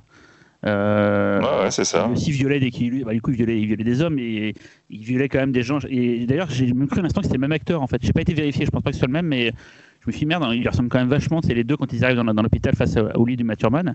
Il me fait penser aux deux, aux deux gars qui gèrent le- la boutique dans Pulp Fiction. Mais euh, ça vous a pas fait cet effet-là, vous aussi, non, de, de, de mimétisme, on va dire, dans les, dans les, dans leur gueule, on va dire. Quoi. Bof, quoi. Ouais, ouais, mais ouais. T'imagines le mec, en fait, il a que des rôles de violeur. Ah, t'as une bonne tête de violeur. toi, tu vas encore faire un violeur dans mon film. Ouais, bah, c'est comme ouais. Et, et, euh, on me parlait tout à l'heure de Lucy Liu euh, sur euh, sur le la, la- la table où il y a tous les tous les chefs de yakuza et tout. Et c'est vrai que j'avais oublié cette scène là, mais elle est elle est putain, elle est puissante. hein. Elle, a, elle a quelque chose d'assez dingue, surtout quand elle se met à parler en anglais. Et, Has euh, any coup, one euh, of you ouais. something to say? Ouais, quand elle pète un câble à la fin. Ah, mais elle- c'est ah mortel. ouais, elle est mais c'est bien, elle est bien cette séquence. Elle est vraiment. Il y a plein de trucs que j'ai redécouvert là. Je me suis dit putain, ça c'est vachement bien, ça c'est vachement. Et pareil, c'est con, mais c'est pas une séquence qui est bien en soi, mais il y a eu une sorte de petit pas clash, mais il y a eu un petit euh, bad buzz récemment sur euh, la séquence où Uma Thurman doit conduire une voiture euh, dans la dans la jungle, je sais pas quoi, et et qui est dans Kill Bill et en fait où, apparemment elle s'est elle s'est bugnée c'est pas apparemment hein, je crois que la vidéo est, est- Il y a eu un accident, ouais. Elle se prend un truc et du coup, ils, expliquaient qu'il l'avait poussé et tout. Et j'avais oublié cette séquence-là, et en le voyant, je me dis, tiens, ça, qu'il y a eu cette histoire de backstory où, en fait, où elle s'est, euh, c'est quand même très mal passé à ce moment-là.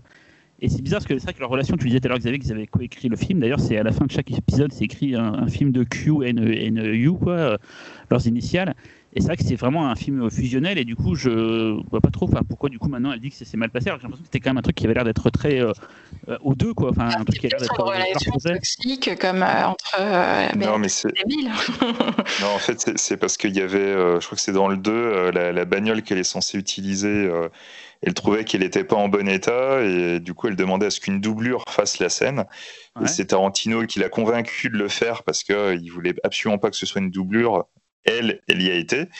Et en fait, elle a perdu le contrôle du véhicule, elle s'est pris un palmier. Et du coup, elle a été blessée et tout, machin. Et après, il en a voulu à mort en disant qu'il était irresponsable. Ah bah alors, C'est c'était, hein. C'est quelle scène en Voilà. fait C'est. Euh, Ouais. Ouais, ouais, c'est- Sympa, c'est- t'es hyper précis. Bon, vers la fin. Non, mais euh, c'est vraiment le dernier, la dernière, les dernières 20 minutes, tu vois, elle, elle conduit. euh, Ouais. euh, et même, on la revoit plus tard, d'ailleurs, la séquence. On la voit d'abord une première fois très courte, après on la revoit un peu plus longtemps. euh, mais je crois même que c'est la séquence du générique, d'ailleurs, à la fin, où elle, Ouais, je crois On que la voit. ça. ouais. elle regarde euh, la caméra et, et c'est la toute fin avant qu'il y ait le. D'ailleurs, c'est cool parce qu'à la fin, il montre tous les seconds couteaux. Il leur donne, bah, du coup, leur, leur, euh, leur nom, quoi. J'ai trouvé ça sympa quand même euh, de noter tout le monde, même les, les Crazy 88, ils sont- la plupart sont indiqués quand même. euh. Qui ne sont pas 88, n'est-ce pas? Non, ouais, c'est rigolo, ça, c'est quand- dans le film quand il parle de ça aussi. ouais. Qu'est-ce que c'est bien écrit Je trouve que les dialogues sont vraiment mortels. Ce, ce- ce mec-là est putain de doué. Que ce soit en termes de, de scènes d'action, c'est son premier film d'action, il en fait un putain de bon film d'action. Enfin, il fait, il fait des bonnes scènes d'action. Et, et les dialogues quoi, sont, sont merveilleusement bien écrits, comme d'habitude chez Tarantino. quoi. C'est- j'ai- J'aime oui, vraiment, j'aime vraiment ces films d'amour, hein, vraiment. Après, a, il y a- après, pour les il y a une scènes musicalité, quoi. Ouais. Pour les, pour les scènes d'action, il faut rappeler qu'il a, un, il a un chorégraphe des combats. Et on l'a pas dit Euh, d'ailleurs. Que ce chorégraphe des combats n'est Et, autre, et quel que- chorégraphe n'est autre que Yuan Whooping, c'est-à-dire un des deux ou trois plus grands chorégraphes d'action à l'histoire du ça. cinéma. Et réalisateur, euh, de très bons et films. réalisateur d'excellents films, euh, et que euh, en matière de scène d'action, un tel chorégraphe euh, a, beaucoup, a plus que son mot à dire sur le placement de caméra et les mouvements de caméra dans une scène d'action. Alors après, connaissant Tarantino, je pense que euh, ça a dû être une collaboration pleine et entière et qu'il a dû prendre un pied pas possible à bosser avec Ken Whooping. Euh, mais voilà, peut-être que pour la maestria des scènes d'action, si, euh, s'il n'avait pas été euh, euh, secondé par, un tel, euh, par une telle pointure, euh, ça, ça serait peut-être pas aussi euh, spectaculaire. quoi. Ouais, De toute façon, tous Tout à les, l'heure. tous les films américains d'action sont entourés de, de chorégraphes. hein, généralement, Ouais, c'est non, mais ça tu vois, fonctionne c'est comme- ça. Donc, euh, Mais là, comme pour le quand pays, tout le monde a il pété a un câble. C'est comme quand tout le monde a pété un câble sur les scènes d'action de Tigre et Dragon, comme si Ang Lee d'un coup était devenu un génie de l'action. Sauf que les scènes d'action de Tigre et Dragon, c'est Yann Whooping aussi. Enfin, tu vois, par Matrix aussi, Matrix aussi, c'était Yann Whooping. Matrix aussi, mais les Wachowski ont pour le coup une. Ils l'ont dit, ils l'ont dit dans la promo, hein, ils l'ont pas caché. Oui, ils l'ont dit, ils l'ont dit, ouais, ouais. Mais après, ils ont une, euh, ils, ont une conception de l'action que tu vois dans les scènes qui ne sont pas des scènes d'arts martiaux, où tu vois qu'ils sont quand même très solides en action. Tu vois, c'est pas. Enfin, les- scènes quand de je parlais poursuite, de. Ouais, quand je parlais tout à l'heure sais, du fait que Tarantino il s'est associé avec plein plein de gens de talent, j'avais oublié, Oui. mais, parce qu'on a parlé à l'instant de Yann Whooping, mais il y a aussi KNB qui a fait tous les effets euh, gore fait, euh, ouais. du film, qui est peut-être ce qui se fait de mieux euh, sur, le, sur, la, sur la place américaine pour les effets spéciaux euh, de prosthétique. Et chaque fois, je me dis, tiens, voilà, il sait où aller chercher les gens, il prend pas au hasard, quoi. C'est toujours le, la crème de la crème, quoi, qu'il prend pour. Pour ces films quoi et c'est vrai que les effets de, de, de Bill, ils sont dantesques quoi Et justement, au niveau des effets spéciaux, enfin, les effets gore euh, épousent bien à chaque fois le genre euh, déterminé. Quoi. Le, fait le sang, le- le- la manière de filmer le sang, la gestion du sang, la propagation du sang est très différente si tu es dans un kung-fu, un shambara, etc. Quoi. Tu peux avoir le, tu vois, le, geyser un peu, tu sais, un peu poudré, un peu, euh, un peu nuageux euh, que tu peux avoir dans le shambara. Alors tu peux avoir un sang extrêmement rouge et épais euh, dans le, le giallo. tout ça, c'est des, différences de culture, d'interprétation de, de, ce que doit être le sang, si tu veux donner un côté, on va dire, je vais pas dire élégiaque ou sale. tous ces éléments-là contribuent au genre, et en fait, bah, même, même dans ce point de détail précis, je- c'est à chaque fois la, la bonne manière de représenter le sang. Euh, et du coup, euh, KNB a super bien bossé dessus, parce qu'à chaque fois, c'est très exactement les textures des différents pays. J'avais une question, euh, euh, une dernière question sur les sur les. euh, le, il avait levé la main. Ah ouais, moi je vois pas les Ah, mais lever. il voit C'est ça pas, le lui. problème. Je les vois pas. c'est ça le problème. Désolé.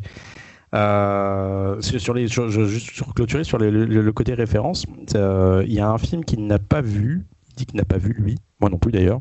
C'est euh, le film de Truffaut, La marée était en noir, qui paraît-il est quasiment identique à Kill Bill. Est-ce que euh, quelqu'un l'a vu? Est-ce que euh, vous pouvez en parler? Oui, c'est oh, bah, euh, l'histoire d'une femme euh, euh, qui va se venger de tous les hommes qui l'ont Oui, fait oui. souffrir, dans mon souvenir. Bah, en fait, aller en fait, utilise une liste. un par un. Elle utilise Puis, une liste. puis elle, voilà. puis elle a une liste et elle raye les noms. euh, voilà. C'est ça, il paraît que tu as même la scène de, de l'avion où elle écrit la, la liste qui est identique dans le film de Tarantino que dans le film de Truffaut. Et donc Truffaut, euh, euh, Tarantino disait, moi je n'ai pas vu le film bizarrement et, euh, et, et je suis pas fan de, de, de Truffaut, je préfère Godard. Voilà. J'ai lu une interview où il disait ça et du coup ça m'a encore, j'avais j'avais pensé à ce film-là déjà à l'époque en 2003 et là, je me suis dit putain il faut vraiment que je le vois finalement ce, ce film de Truffaut. Qui est un chouette film d'ailleurs, même si je me souviens pas sans détail pour te dire le niveau de ressemblance, mais, euh, mais c'est vrai qu'il y a- quelque chose, et puis c'est ouais, c'est un chouette film euh, de Truffaut. Véro. Moi, j'avais une question sur la. Parce que, comme on parlait, de, par exemple, des, des scènes d'action bah, qui, du coup, sont plutôt réalisées par le chorégraphe, du coup, comment ça s'est passé par, pour la partie animée, en fait, euh, qui est dans le volume 1 Euh, En fait, il, a, il, a, il avait fait un, il a écrit un scénario extrêmement précis pour que. euh, c'est qui- Qu'est-ce qu'il a fait C'est pas IG IG Prod euh, Studio 4 c'est- Studio 4 degrés Celsius. Ah, ouais, ouais. C'est- c'est- Et euh, non, non, il a, il a écrit quelque chose d'extrêmement précis euh, sur ce qui devait se passer. Euh, par contre, après, pour la, la- la- la gestion, euh, la gestion de l'animation, euh, là, par contre, c'est eux qui ont géré. euh, et clairement, ça se voit. hein, c'est, euh, c'est clairement quelqu'un d'habitué euh, à l'animation euh, qui a pu, euh, enfin, qui donne certains plans, euh, certaines manières de, de- enfin, certaines gestuelles qui vont donner vraiment une- cette énergie et tout. Enfin, là, je pense pareil, euh, tra- travail de, de groupe, on va dire.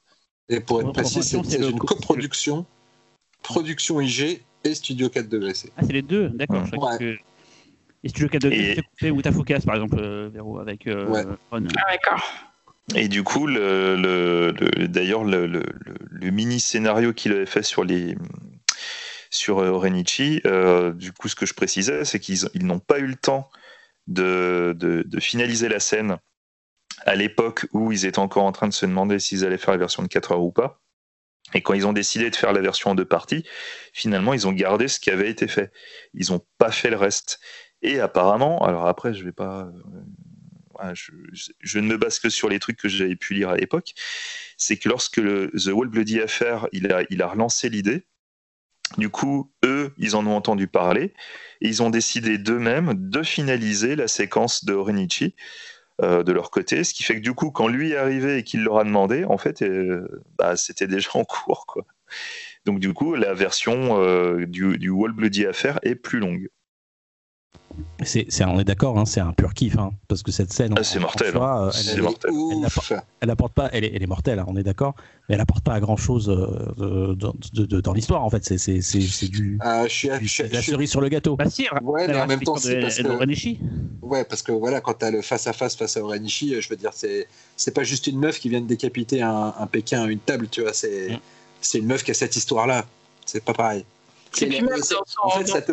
face avec, euh, avec la mariée à la fin, euh, du coup, on a quand même plus d'empathie pour elle. Oui, voilà, plus d'empathie. Puis tu te dis aussi que ces deux, ces deux nanas qui ont toutes les deux euh, souffert de leur, comme disait Véro tout à l'heure, de leur, de leur condition de femme et qui se sont élevées, et qui sont élevées dans leur dans leur milieu respectif à coup de, à coup de, de, à la fois de violence et d'intelligence en surpassant les hommes avec leur, sur leur propre mmh. terrain et du coup c'est deux icônes qui s'affrontent quoi tu vois c'est et pour revenir sur cette séquence animée et surtout sur la, réception qu'on avait du film avant qu'il sorte, je me souviens d'un truc qui m'avait marqué, c'est qu'on a, su qu'il y avait une séquence animée dans le film, euh, genre au détail d'une interview de Tarantino, alors que le film n'était pas encore sorti. Donc déjà, ça avait vachement, hein, je me souviens à l'époque, euh, fait monter la pression. Et ça, c'est, je me souviens, c'est grâce à Mad Movies, il y avait eu un numéro sorti euh, avant qu'il soit montré le film, qui nous annonçait que le film allait être très gore justement. Et avant ça, on savait pas que c'était un film qui allait être gore parce que euh, Reservoir Dog est, un peu violent, euh, Pulp Fiction ça lui arrive aussi, mais c'est pas des films qui sont gore, ni même euh, Jackie Brown. je me souviens que dans Mad il y avait des grandes photos, euh, vraiment, je me souviens, ça m'avait marqué Mouse de, de, de, séquences vraiment gore qu'on pouvait voir dans le film, et je sais que ça m'avait pas mal attiré, donc on avait su avant qu'il y avait une séquence animée et que le film serait gore avant qu'on voit le film. À l'ère d'Internet, ça fait rigoler maintenant, mais en 2000-2003, c'était pas encore aussi installé et aussi, on va dire, évident, on va dire, d'avoir autant d'informations euh, sur, sur les films, quoi. Et voilà, je me Encore un truc qui t'a hypé? ah oui, oui. Ah, pour le coup, non, j'ai pas été déçu. Hein. C'est vraiment gore. Et il y a une séquence animée. Ça, ça, ça m'a pas menti, quoi. T'avais ta petite liste, t'as coché ça c'est bon, ça c'est bon. oui, c'était un peu ça, ouais. Euh, qu'est-ce que vous voulez ajouter sur Kill Bill? Que le 3 ne serait pas nécessaire. Donc, euh, oui, alors, comme tu disais, ça fait, il a encore relancé récemment la rumeur euh, lui-même. C'est ça, en disant qu'il avait une idée. Euh, c'était, je crois, en 2019, fin 2019, qu'il a dû dire ça. Et que ça se ferait dans 3 ans. Et, et Uma Thurman, il n'y a pas très longtemps, a dit qu'elle était persuadée que, que dans la tête de Tarantino, c'était déjà bouclé, qu'il n'y aurait jamais de suite. Bon, pendant longtemps, pendant longtemps, c'était la fille de Vérène. voilà, pendant longtemps, pendant longtemps, on attendait un Kill Bill 3 qui devait être, euh, enfin, qui était prévu pour la majorité euh, du personnage de la fille de Vivica Fox, euh, qui du coup allait partir en quête de la mariée pour la buter. Et bah, jusqu'au dernier moment, tout le monde était persuadé que le film allait se faire. Puis finalement, bah, l'anniversaire est passé et puis il n'y avait rien. Voilà. Et après, c'était la valse des rumeurs sur oui, ça va se faire, non, ça va pas se faire. Ça se fera, se fera jamais, sûrement. Parce moi, je pense que ça se fera jamais. Il est jamais là où on l'attend. Euh. Et pourtant, c'est. C'est quelqu'un d'autre qui va le faire. Peut-être une bah, comédie, c'est Daryl qui revient aveugle pour se venger de la, la, Bride et qui, bah, du coup, c'est une comédie parce qu'il arrive plein d'emmerdes en étant aveugle. Non, ça peut pas être ça. Et peut-être que Yuma Thurman ne veut pas vraiment le faire et elle fera juste une apparition à la hauteur de Feruza Balk dans The Craft Legacy. Oh non. Ah, non, non. non qu'est-ce qui, qu'ont-ils fait de toi? Je te dirai hors antenne. oh mon dieu. Il, va jamais là où, là où on l'attend, parce que rappelez-vous, quand il disait qu'il voulait faire un film d'horreur, euh, on s'attendait tous à ce qu'il fasse. À un moment, il était même question qu'il fasse un Halloween, je pense, je, crois. Et finalement, il a fait, il a fait le, le, Death Proof, qui, qui, est tout sauf euh, un film d'horreur comme on l'attendait. En fait, il a fait un truc à sa sauce. Et puis pareil avec ses rumeurs de Star Trek où tout le monde euh, pensait que c'est lui qui réaliserait le, enfin parce qu'il l'a déclaré, hein, il a dit euh, j'ai créé un script pour le prochain Star Trek et il le fera jamais. C'est pareil, je veux dire, c'est pas un mec qui va aller là. Attends, il a trop d'ego, on va dire. Euh, il est dans une position telle que il ira jamais, surtout pour son dernier Sur dixième. Ce qui existe, ouais, je, les vois, je le vois pas moi non plus. Ah, surtout pour le dernier film, quoi. On est d'accord. S'il en fait vraiment 10 comme il l'a dit. Ouais. Ouais, à voir, à voir. Moi, je demande à voir. Qui avait dit ça aussi. Si, si, c'est ça. Oui, mais ça, parce que lui, on, espère à chaque fois que ce soit vrai. voilà. Et ça fait longtemps qu'il a dépassé la limite. À tous les niveaux. Bon, Bah, on espère que vous a donné envie de le revoir, parce que là, de toute façon, euh, quatre- plus de 4 heures, euh, c'est le bon moment là pour le revoir. C'est ça, c'est parfait. En tout cas, c'est moi, j'ai pris vraiment beaucoup de plaisir à me replonger dedans. J'ai retrouvé un peu l'enthousiasme de l'époque et ça m'a fait du bien. Et je trouve que, et puis il faut dire ce qui est, hein. Enfin pour les amateurs au cinéma de genre, c'est quand même une déclaration d'amour au cinéma, même global, comme on en voit peu. Ça fait, ça partie de ces films euh, qui, qui donnent, euh, qui, qui- enfin, qui, qui, qui transmettent un amour du cinéma euh, enfantin, mais en même temps aussi intelligent, qui sait en, en, en scruter les codes, en retenir ce qui est à la fois extrêmement excitant et aussi ce qui est à la fois de l'ordre de- du sensitif et du et de l'intellectuel. C'est un, ouais, c'est un. Moi, je trouve que c'est une des plus belles déclarations d'amour au cinéma. C'est un peu tarte à la crème, mais j'en ai rien à foutre que, que j'ai vu de ma vie. Voilà. Cyril est-ce que le, Blu-ray japonais euh, est une version, euh, la même version que le DVD ou pas en fait? Je y sais pas du un tout. Blu-ray japonais? Je ne sais pas du tout. Je me suis posé la question euh, et euh, j'ai pas trop creusé. Euh, comme, comme en fait, euh, on sait que le Whole Bloody Affair reprend la, la version uncut japonaise, je m'étais et, qui, et que Tarantino a annoncé l'année dernière qu'il y aurait un Whole Bloody Affair en, en Blu-ray, je me suis dit bon bah je vais pas me faire chier à me mettre en quête de la, de la, du- de la première partie en Blu-ray japonais, Euh, mais peut-être qu'il va falloir finalement. Et du coup, en termes de support en France, il y a quoi? Euh, Bah, les a- Blu-ray de TF1 vidéo. voilà. Ouais, qui se trouve un peu facilement euh, partout. Oui, ouais. Voilà. Et en DVD, euh, Comment? en DVD, il y avait euh, du coup, tu avais une magnifique euh, box énorme Kill Bill euh, avec les, les volumes 1 et 2, les deux BO, euh, un jeu de photos et un bouquin sur le film. Euh, voilà. C'était très cool comme, euh, comme coffret, ça aussi. Et le Mais ça, DVD par contre, je crois qu'il se trouve plus. Et le DVD japonais, je sais pas s'il se trouve encore. tiens. Il avait un t-shirt, je crois, le DVD japonais. Euh, écoute, moi je l'ai, j'ai pas eu de t-shirt avec. D'où les DVD portent des t-shirts, n'importe quoi. Et, et et à je me souviens, il était à Book Off récemment, euh, la Suède de Paris, je l'avais vu, je m'étais hésité à le prendre, euh, euh, le DVD japonais. quoi. Ah ouais il, il- il valait presque rien. Voilà, maintenant que tout le monde va aller voir après le podcast, tout le monde va aller vérifier. Mais voilà, quoique, non, c'est le confinement, on peut pas trop quoi. Mais et, et le- et les, et les vinyles, euh, Cyril? Oh, ça, tu les trouves. euh, alors, je vais faire comme toi, on les trouve hyper facilement. Euh. non, c'est-à-dire, il a dit, euh, tu les trouverais facilement en mode un peu condescendant, genre ouais, euh, trouve facilement, on n'a pas. Euh, En genre, surtout, j'ai pas, j'ai pas préparé mon truc.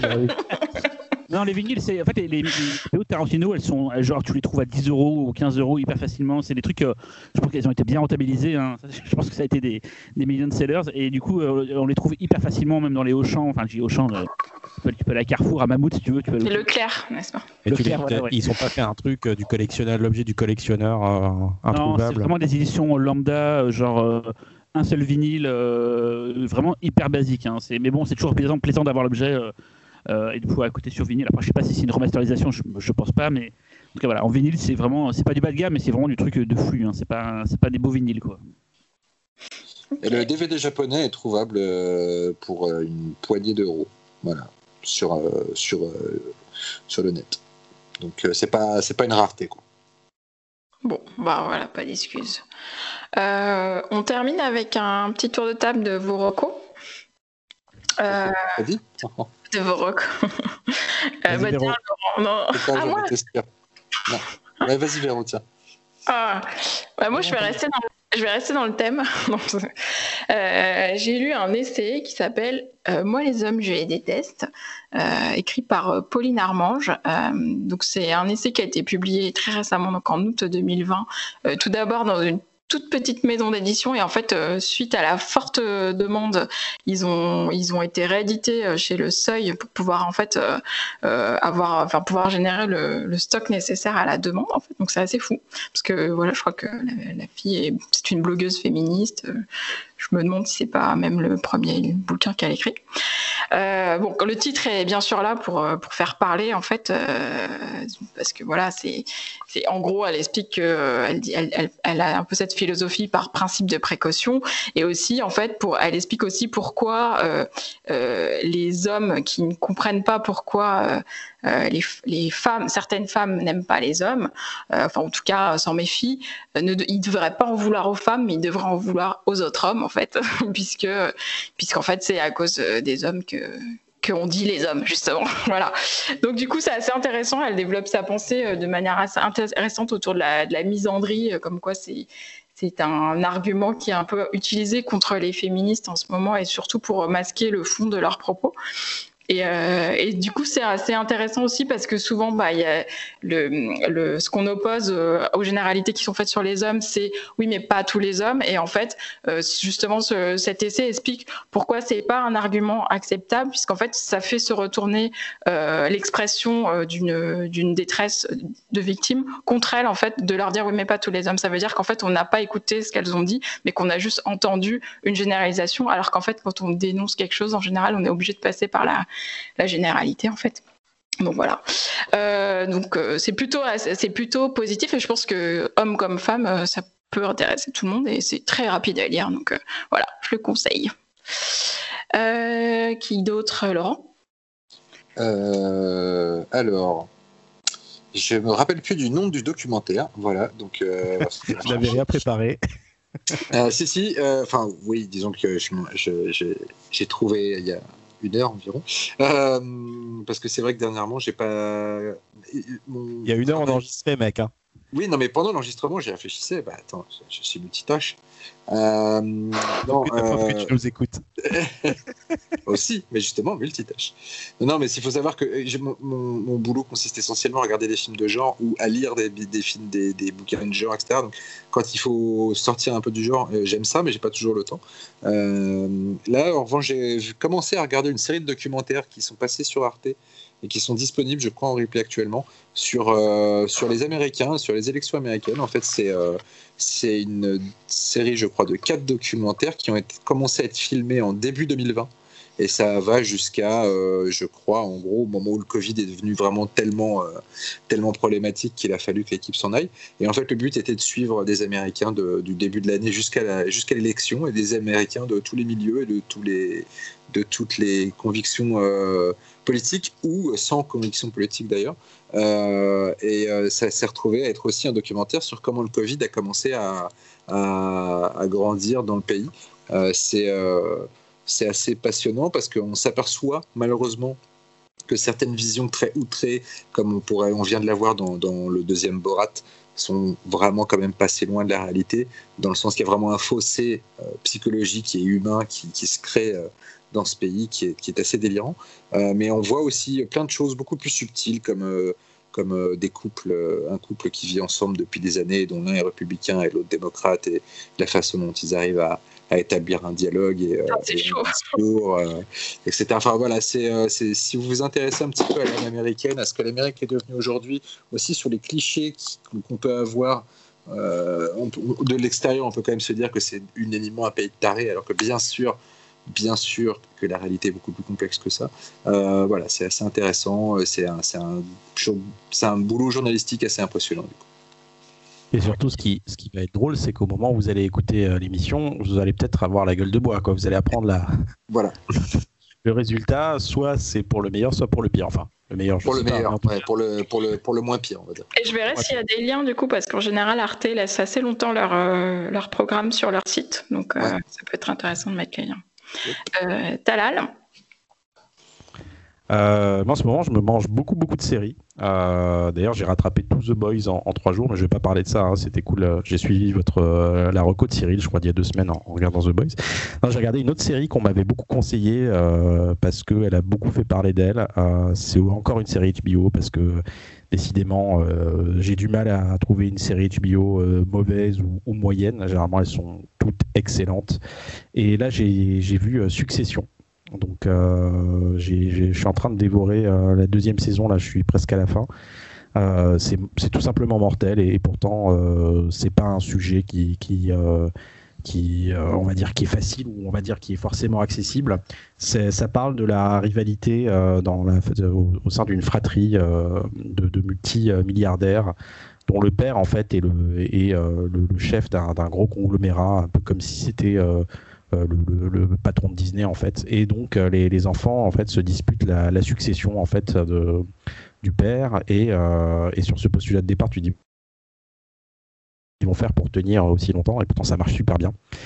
pourquoi c'est aussi vulgarisé? Parce que entre autres, c'est produit par Adam McKay. Et Will Ferrell aussi, qui qui est coproducteur. Donc Adam McKay et Will Ferrell, c'est un peu les, c'est un peu, euh, voilà, ils sont cul et chemise depuis un moment. Ils ont fait déjà beaucoup de comédies, mais depuis un certain temps, McKay, il a, il a vulgarisé euh, des, des, films sur la bourse comme euh, The, Big, The, Big, Short, pareil, un genre de, de, film qui me parlerait pas au, départ. Et pourtant, quand tu le vois, tu prends une claque, on en a déjà parlé, hein, The Big Short, c'est mortel. Et Vice aussi, qui pareil aussi va, va te raconter les coulisses de la politique euh, et de faire de, de, façon assez passionnante. Euh, c'est, euh, il y a un casting de fou. De, de, c'est pas forcément des acteurs connus. Il y, a Brian Cox en tête, hein, que vous connaissez bien, qui est juste monstrueux euh, dans tous les sens du mot. Et euh, les jeunes qui, gravitent autour de lui sont pas forcément des gens connus, mais ils sont tous mortels. Ils jouent super bien. Euh, quoi dire d'autre C'est ouais, c'est donc c'est par Jesse Armstrong. Euh, il avait, il, s'était déjà euh, mouillé euh, dans l'exercice parce qu'il avait fait un, un film qui s'appelait In the Loop. Il avait écrit un film qui s'appelle In the Loop en 2009, qui est aussi un film sur les coulisses de la politique et un film que vous avez peut-être vu parce qu'il avait beaucoup fait parler de lui à l'époque. Ça s'appelle We Are for Lions. Donc Jesse Armstrong, c'est un, un, auteur anglais. Voilà, c'est vraiment, c'est vraiment. Comment? C'est le mec qui a fait Bright Eyes, comment il s'appelle Xavier euh, Oui, euh, putain, oui. Qui a fait Jam, Jam, c'est euh, oui. Putain, Jam. Ah, ah euh, c'est un réalisateur possible. de ouf et, et euh, Right Eye c'est il n'y a pas la télé. On va y arriver, on va y arriver, on va retrouver, on va retrouver Chris Morris. Chris Morris, voilà. For Lion, c'est un chef-d'œuvre et Chris Morris, c'est un dieu. Voilà, voilà on est d'accord. En tout cas, c'est si, allez-y, euh, vous êtes vraiment euh, entre, vous serez entre de bonnes mains, euh, même si le sujet vous parle pas forcément, c'est superbement bien écrit. Je pense que ça fait longtemps que j'en entends parler et vraiment le sujet me dit tellement pas que. Vas-y, vas-y, les yeux fermés, hein, franchement, euh, tu, tu vas pas passer le deuxième, deuxième épisode, tu vas, tu vas, tu vas archi kiffer. Cyril. Euh, vu qu'on a parlé de Peninsula tout à l'heure, il euh, y a un autre film du, du réalisateur, euh, donc Yoon Sang-ho, attends, je me trompe pas, oui ça, qui est sorti bah, la veille du, confinement, enfin l'avant-veille, qui s'appelle King of Pigs, qui était passé par Cannes, son premier film du coup d'animation, le premier film tout court, qui raconte une histoire de de, de, de, de, collégiens, enfin pas collégiens lycéens, où il y a des bullies, je sais pas comment on dit en français, mais en des mecs qui harcèlent d'autres gens et on va suivre les, les malheurs d'un des, des, élèves. Donc, je vous conseille de, de voir King of Pigs, qui est sorti chez, euh, chez euh, Spectrum, euh, Spectrum Asie. Non, merde, j'oublie le nom. Euh, Spectrum Film. Spectrum Film, je suis con, Spectrum Film, ouais. Et qui a aussi sorti, d'ailleurs, j'en ai déjà parlé à l'époque, euh, vite fait, pendant le Cellule Dream, de The Fake, qui est pour moi le, son meilleur film, qui est un, un chef-d'œuvre total. Euh, donc, si vous avez l'occasion de voir The King of Pigs, qui est très bien, mais qui est moins bien forcément que The Fake, mais qui est très bien aussi. Je vous conseille de voir les deux premiers films du réalisateur, donc King of Pigs et The Fake, et les deux sont sortis donc chez Spectrum Film euh, en Blu-ray. Et voilà, c'est deux grosses claques. Et The Fake, c'est juste. Euh, par contre, faut être, faut être motivé en le regardant parce que c'est très déprimant, quoi. Voilà. Donc, euh, c'est ultra déprimant. Ouais. Les deux premiers films du réalisateur, quoi. Et CE Station, il est d'ailleurs offert sur le Blu-ray collector de Train to Busan, je crois. Et on finit avec Xavier. Et bah, du coup, je, vous mets juste, je juste vite fait que euh, Young Sang-ho aussi en train de bosser sur une série Netflix animée euh, qui est tirée d'un de ses tout premiers courts-métrages. Et a priori, ça devrait être un retour aux sources à son animation Vénère de chez Vénère. Euh, voilà. Et on attend ça normalement pour l'année prochaine. Ok. Et donc Xavier? Et, bah, Du coup, je vais euh, embrayer sur de l'animation et je vais continuer dans la thématique euh, de l'émission qui, qui un peu s'est révélée toute seule. Donc moi je vais vous parler d'un film français que j'ai hum, été voir au cinéma avec ma fille, qui s'appelle Calamity, une enfance de Martha Jane Canary. Il s'agit d'un film de, Rémi Chaillet. Euh, c'est un film d'animation. Euh, bah, c'est très simple, hein. ça se passe en 1863 aux États-Unis. On est en pleine conquête de l'Ouest. On va suivre un convoi euh, qui progresse euh, vers l'Ouest. Et à un moment, euh, le père de Martha Jane se blesse. Elle va devoir conduire le chariot familial. Elle va avoir beaucoup de difficultés à apprendre à le, conduire, mais à partir du moment où elle y arrive, elle goûte à la liberté. Et, euh, c'est un sentiment qui, l'émerveille. Et de fil en aiguille, elle va prendre de plus en plus euh, euh, bah de, liberté dans ce monde, jusqu'à même porter un pantalon. Et ça va lui attirer beaucoup de problèmes, au point à un moment d'être accusée de vol.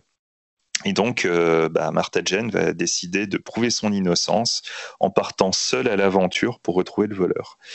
Toutes ces aventures euh, vont en fait euh, la forger en tant que femme à l'époque de l'Ouest.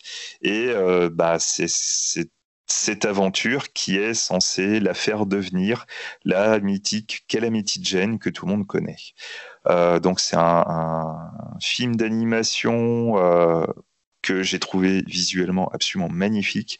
Euh, c'est euh, ouais, il y, a un petit traitement un petit peu gouache euh, que j'ai trouvé vraiment formidable.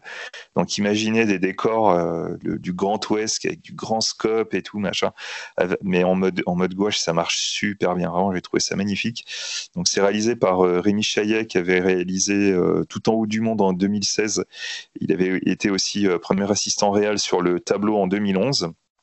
Et en fait, euh, il va se baser euh, sur la, légende de Calamity Jane, parce que Calamity Jane, c'est quelqu'un qui a véritablement existé. Mais en fait, ce qu'on connaît d'elle principalement, c'est sa légende. Et c'est une légende qu'elle a, euh, qu'elle a elle-même nourrie. Donc il y a beaucoup de littérature qui se sont basées sur cette légende. Et du coup, Rémi Chaillet, bah, il a imaginé une histoire basée sur tout ce qu'on a pu entendre sur elle, tout en sachant que c'est pas forcément vrai, mais peu importe. Et du coup, en fait, il décide de créer une sorte de, de, de, film euh, féministe que j'ai trouvé d'ailleurs par certains moments euh, assez dur. Euh, c'est surtout emmener ma fille de 6 ans voir ça et lui montrer comment on peut comment on peut traiter une femme juste parce qu'elle porte un pantalon. Je me suis dit bon, je, je, montre peut-être certaines choses de la vie un peu trop tôt, voilà. Mais en dehors de ça, c'est euh, voilà, j'ai trouvé que c'était vraiment un super film. C'est très bien animé, très bien dessiné, c'est très joli. Et, euh, et, au final, je suis très content d'avoir euh, emmené ma fille pour voir ça, parce qu'au moins, ça aurait pu, j'aurais pu commencer à peut-être amorcer une certaine réflexion sur la place de la femme dans notre société. Et et voilà quoi, je vous conseille vraiment de le voir. Je sais pas si le film a eu beaucoup de succès parce que moi quand j'ai été le voir, on était, on était peut-être 20 dans la salle à tout casser. Euh, je sais qu'il y a eu plusieurs critiques euh, qui étaient, euh, qui étaient vraiment très bonnes euh, et qui sont vraies. Pour une fois, je partage vraiment l'avis de tout le monde. Euh, voilà, je sais pas si l'un d'entre vous l'a vu, mais je vous conseille vraiment de le regarder. C'est vraiment top. Quoi. Sur bah, Twitter, bah, bah. j'ai suivi pas mal de, de, de, gens qui sont dans le milieu de l'animation euh, et en fait tout le monde avait bloqué sur ce film-là, tout le monde disait qu'il fallait trop aller le voir et tout. Bon, forcément, je suis pas allé. Euh... c'est con, mais, mais je... j'ai vu les images et ça avait l'air super beau et surtout, ça me faisait vachement penser, c'est con ce que je vais dire, mais c'est pas un reproche, à, au traitement qu'on peut des fois avoir sur les Amiga ou les ordinateurs de cette époque-là. Il y a un aspect visuel ouais. très proche. Ouais.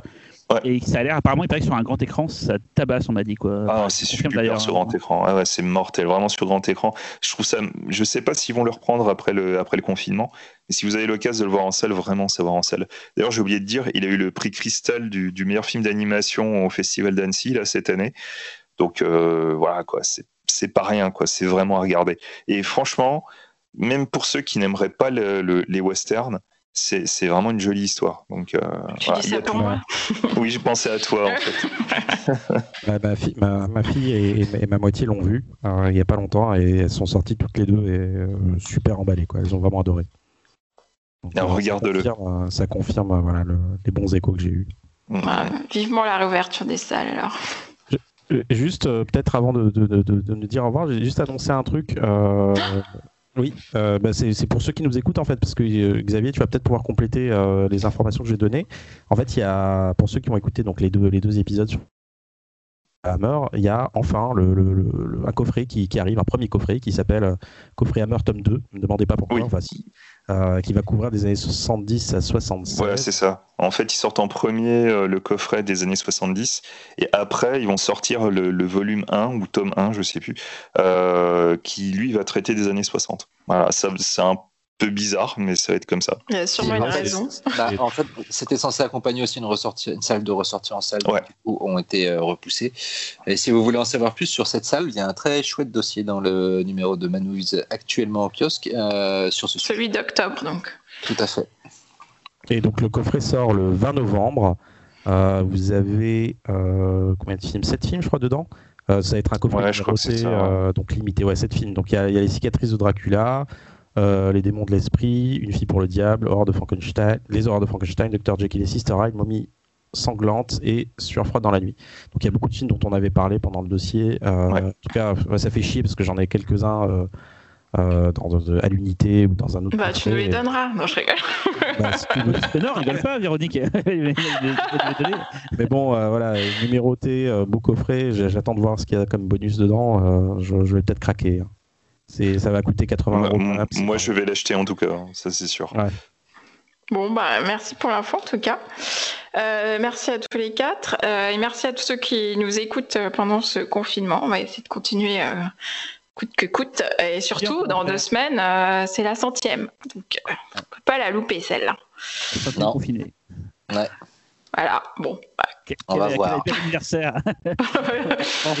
Ce sera, on, pré- on prévoit chacun du champomis de notre côté. Ouais. C'est trop la fiesta. Ou alors on peut se retrouver sous l'Arche de Triomphe et, et- et faire l'émission là-bas hein, pour la centième. Oui, Voilà. oui, Euh, bah oui. Ouais. On expliquera, même monsieur l'agent, c'est la centième. Ils vont nous faire Ah, mais d'accord, allez-y. Bon, bah allez, à dans deux semaines. Ciao les loulous. Prenez soin de vous. Ciao. Faites attention à vous, bisous.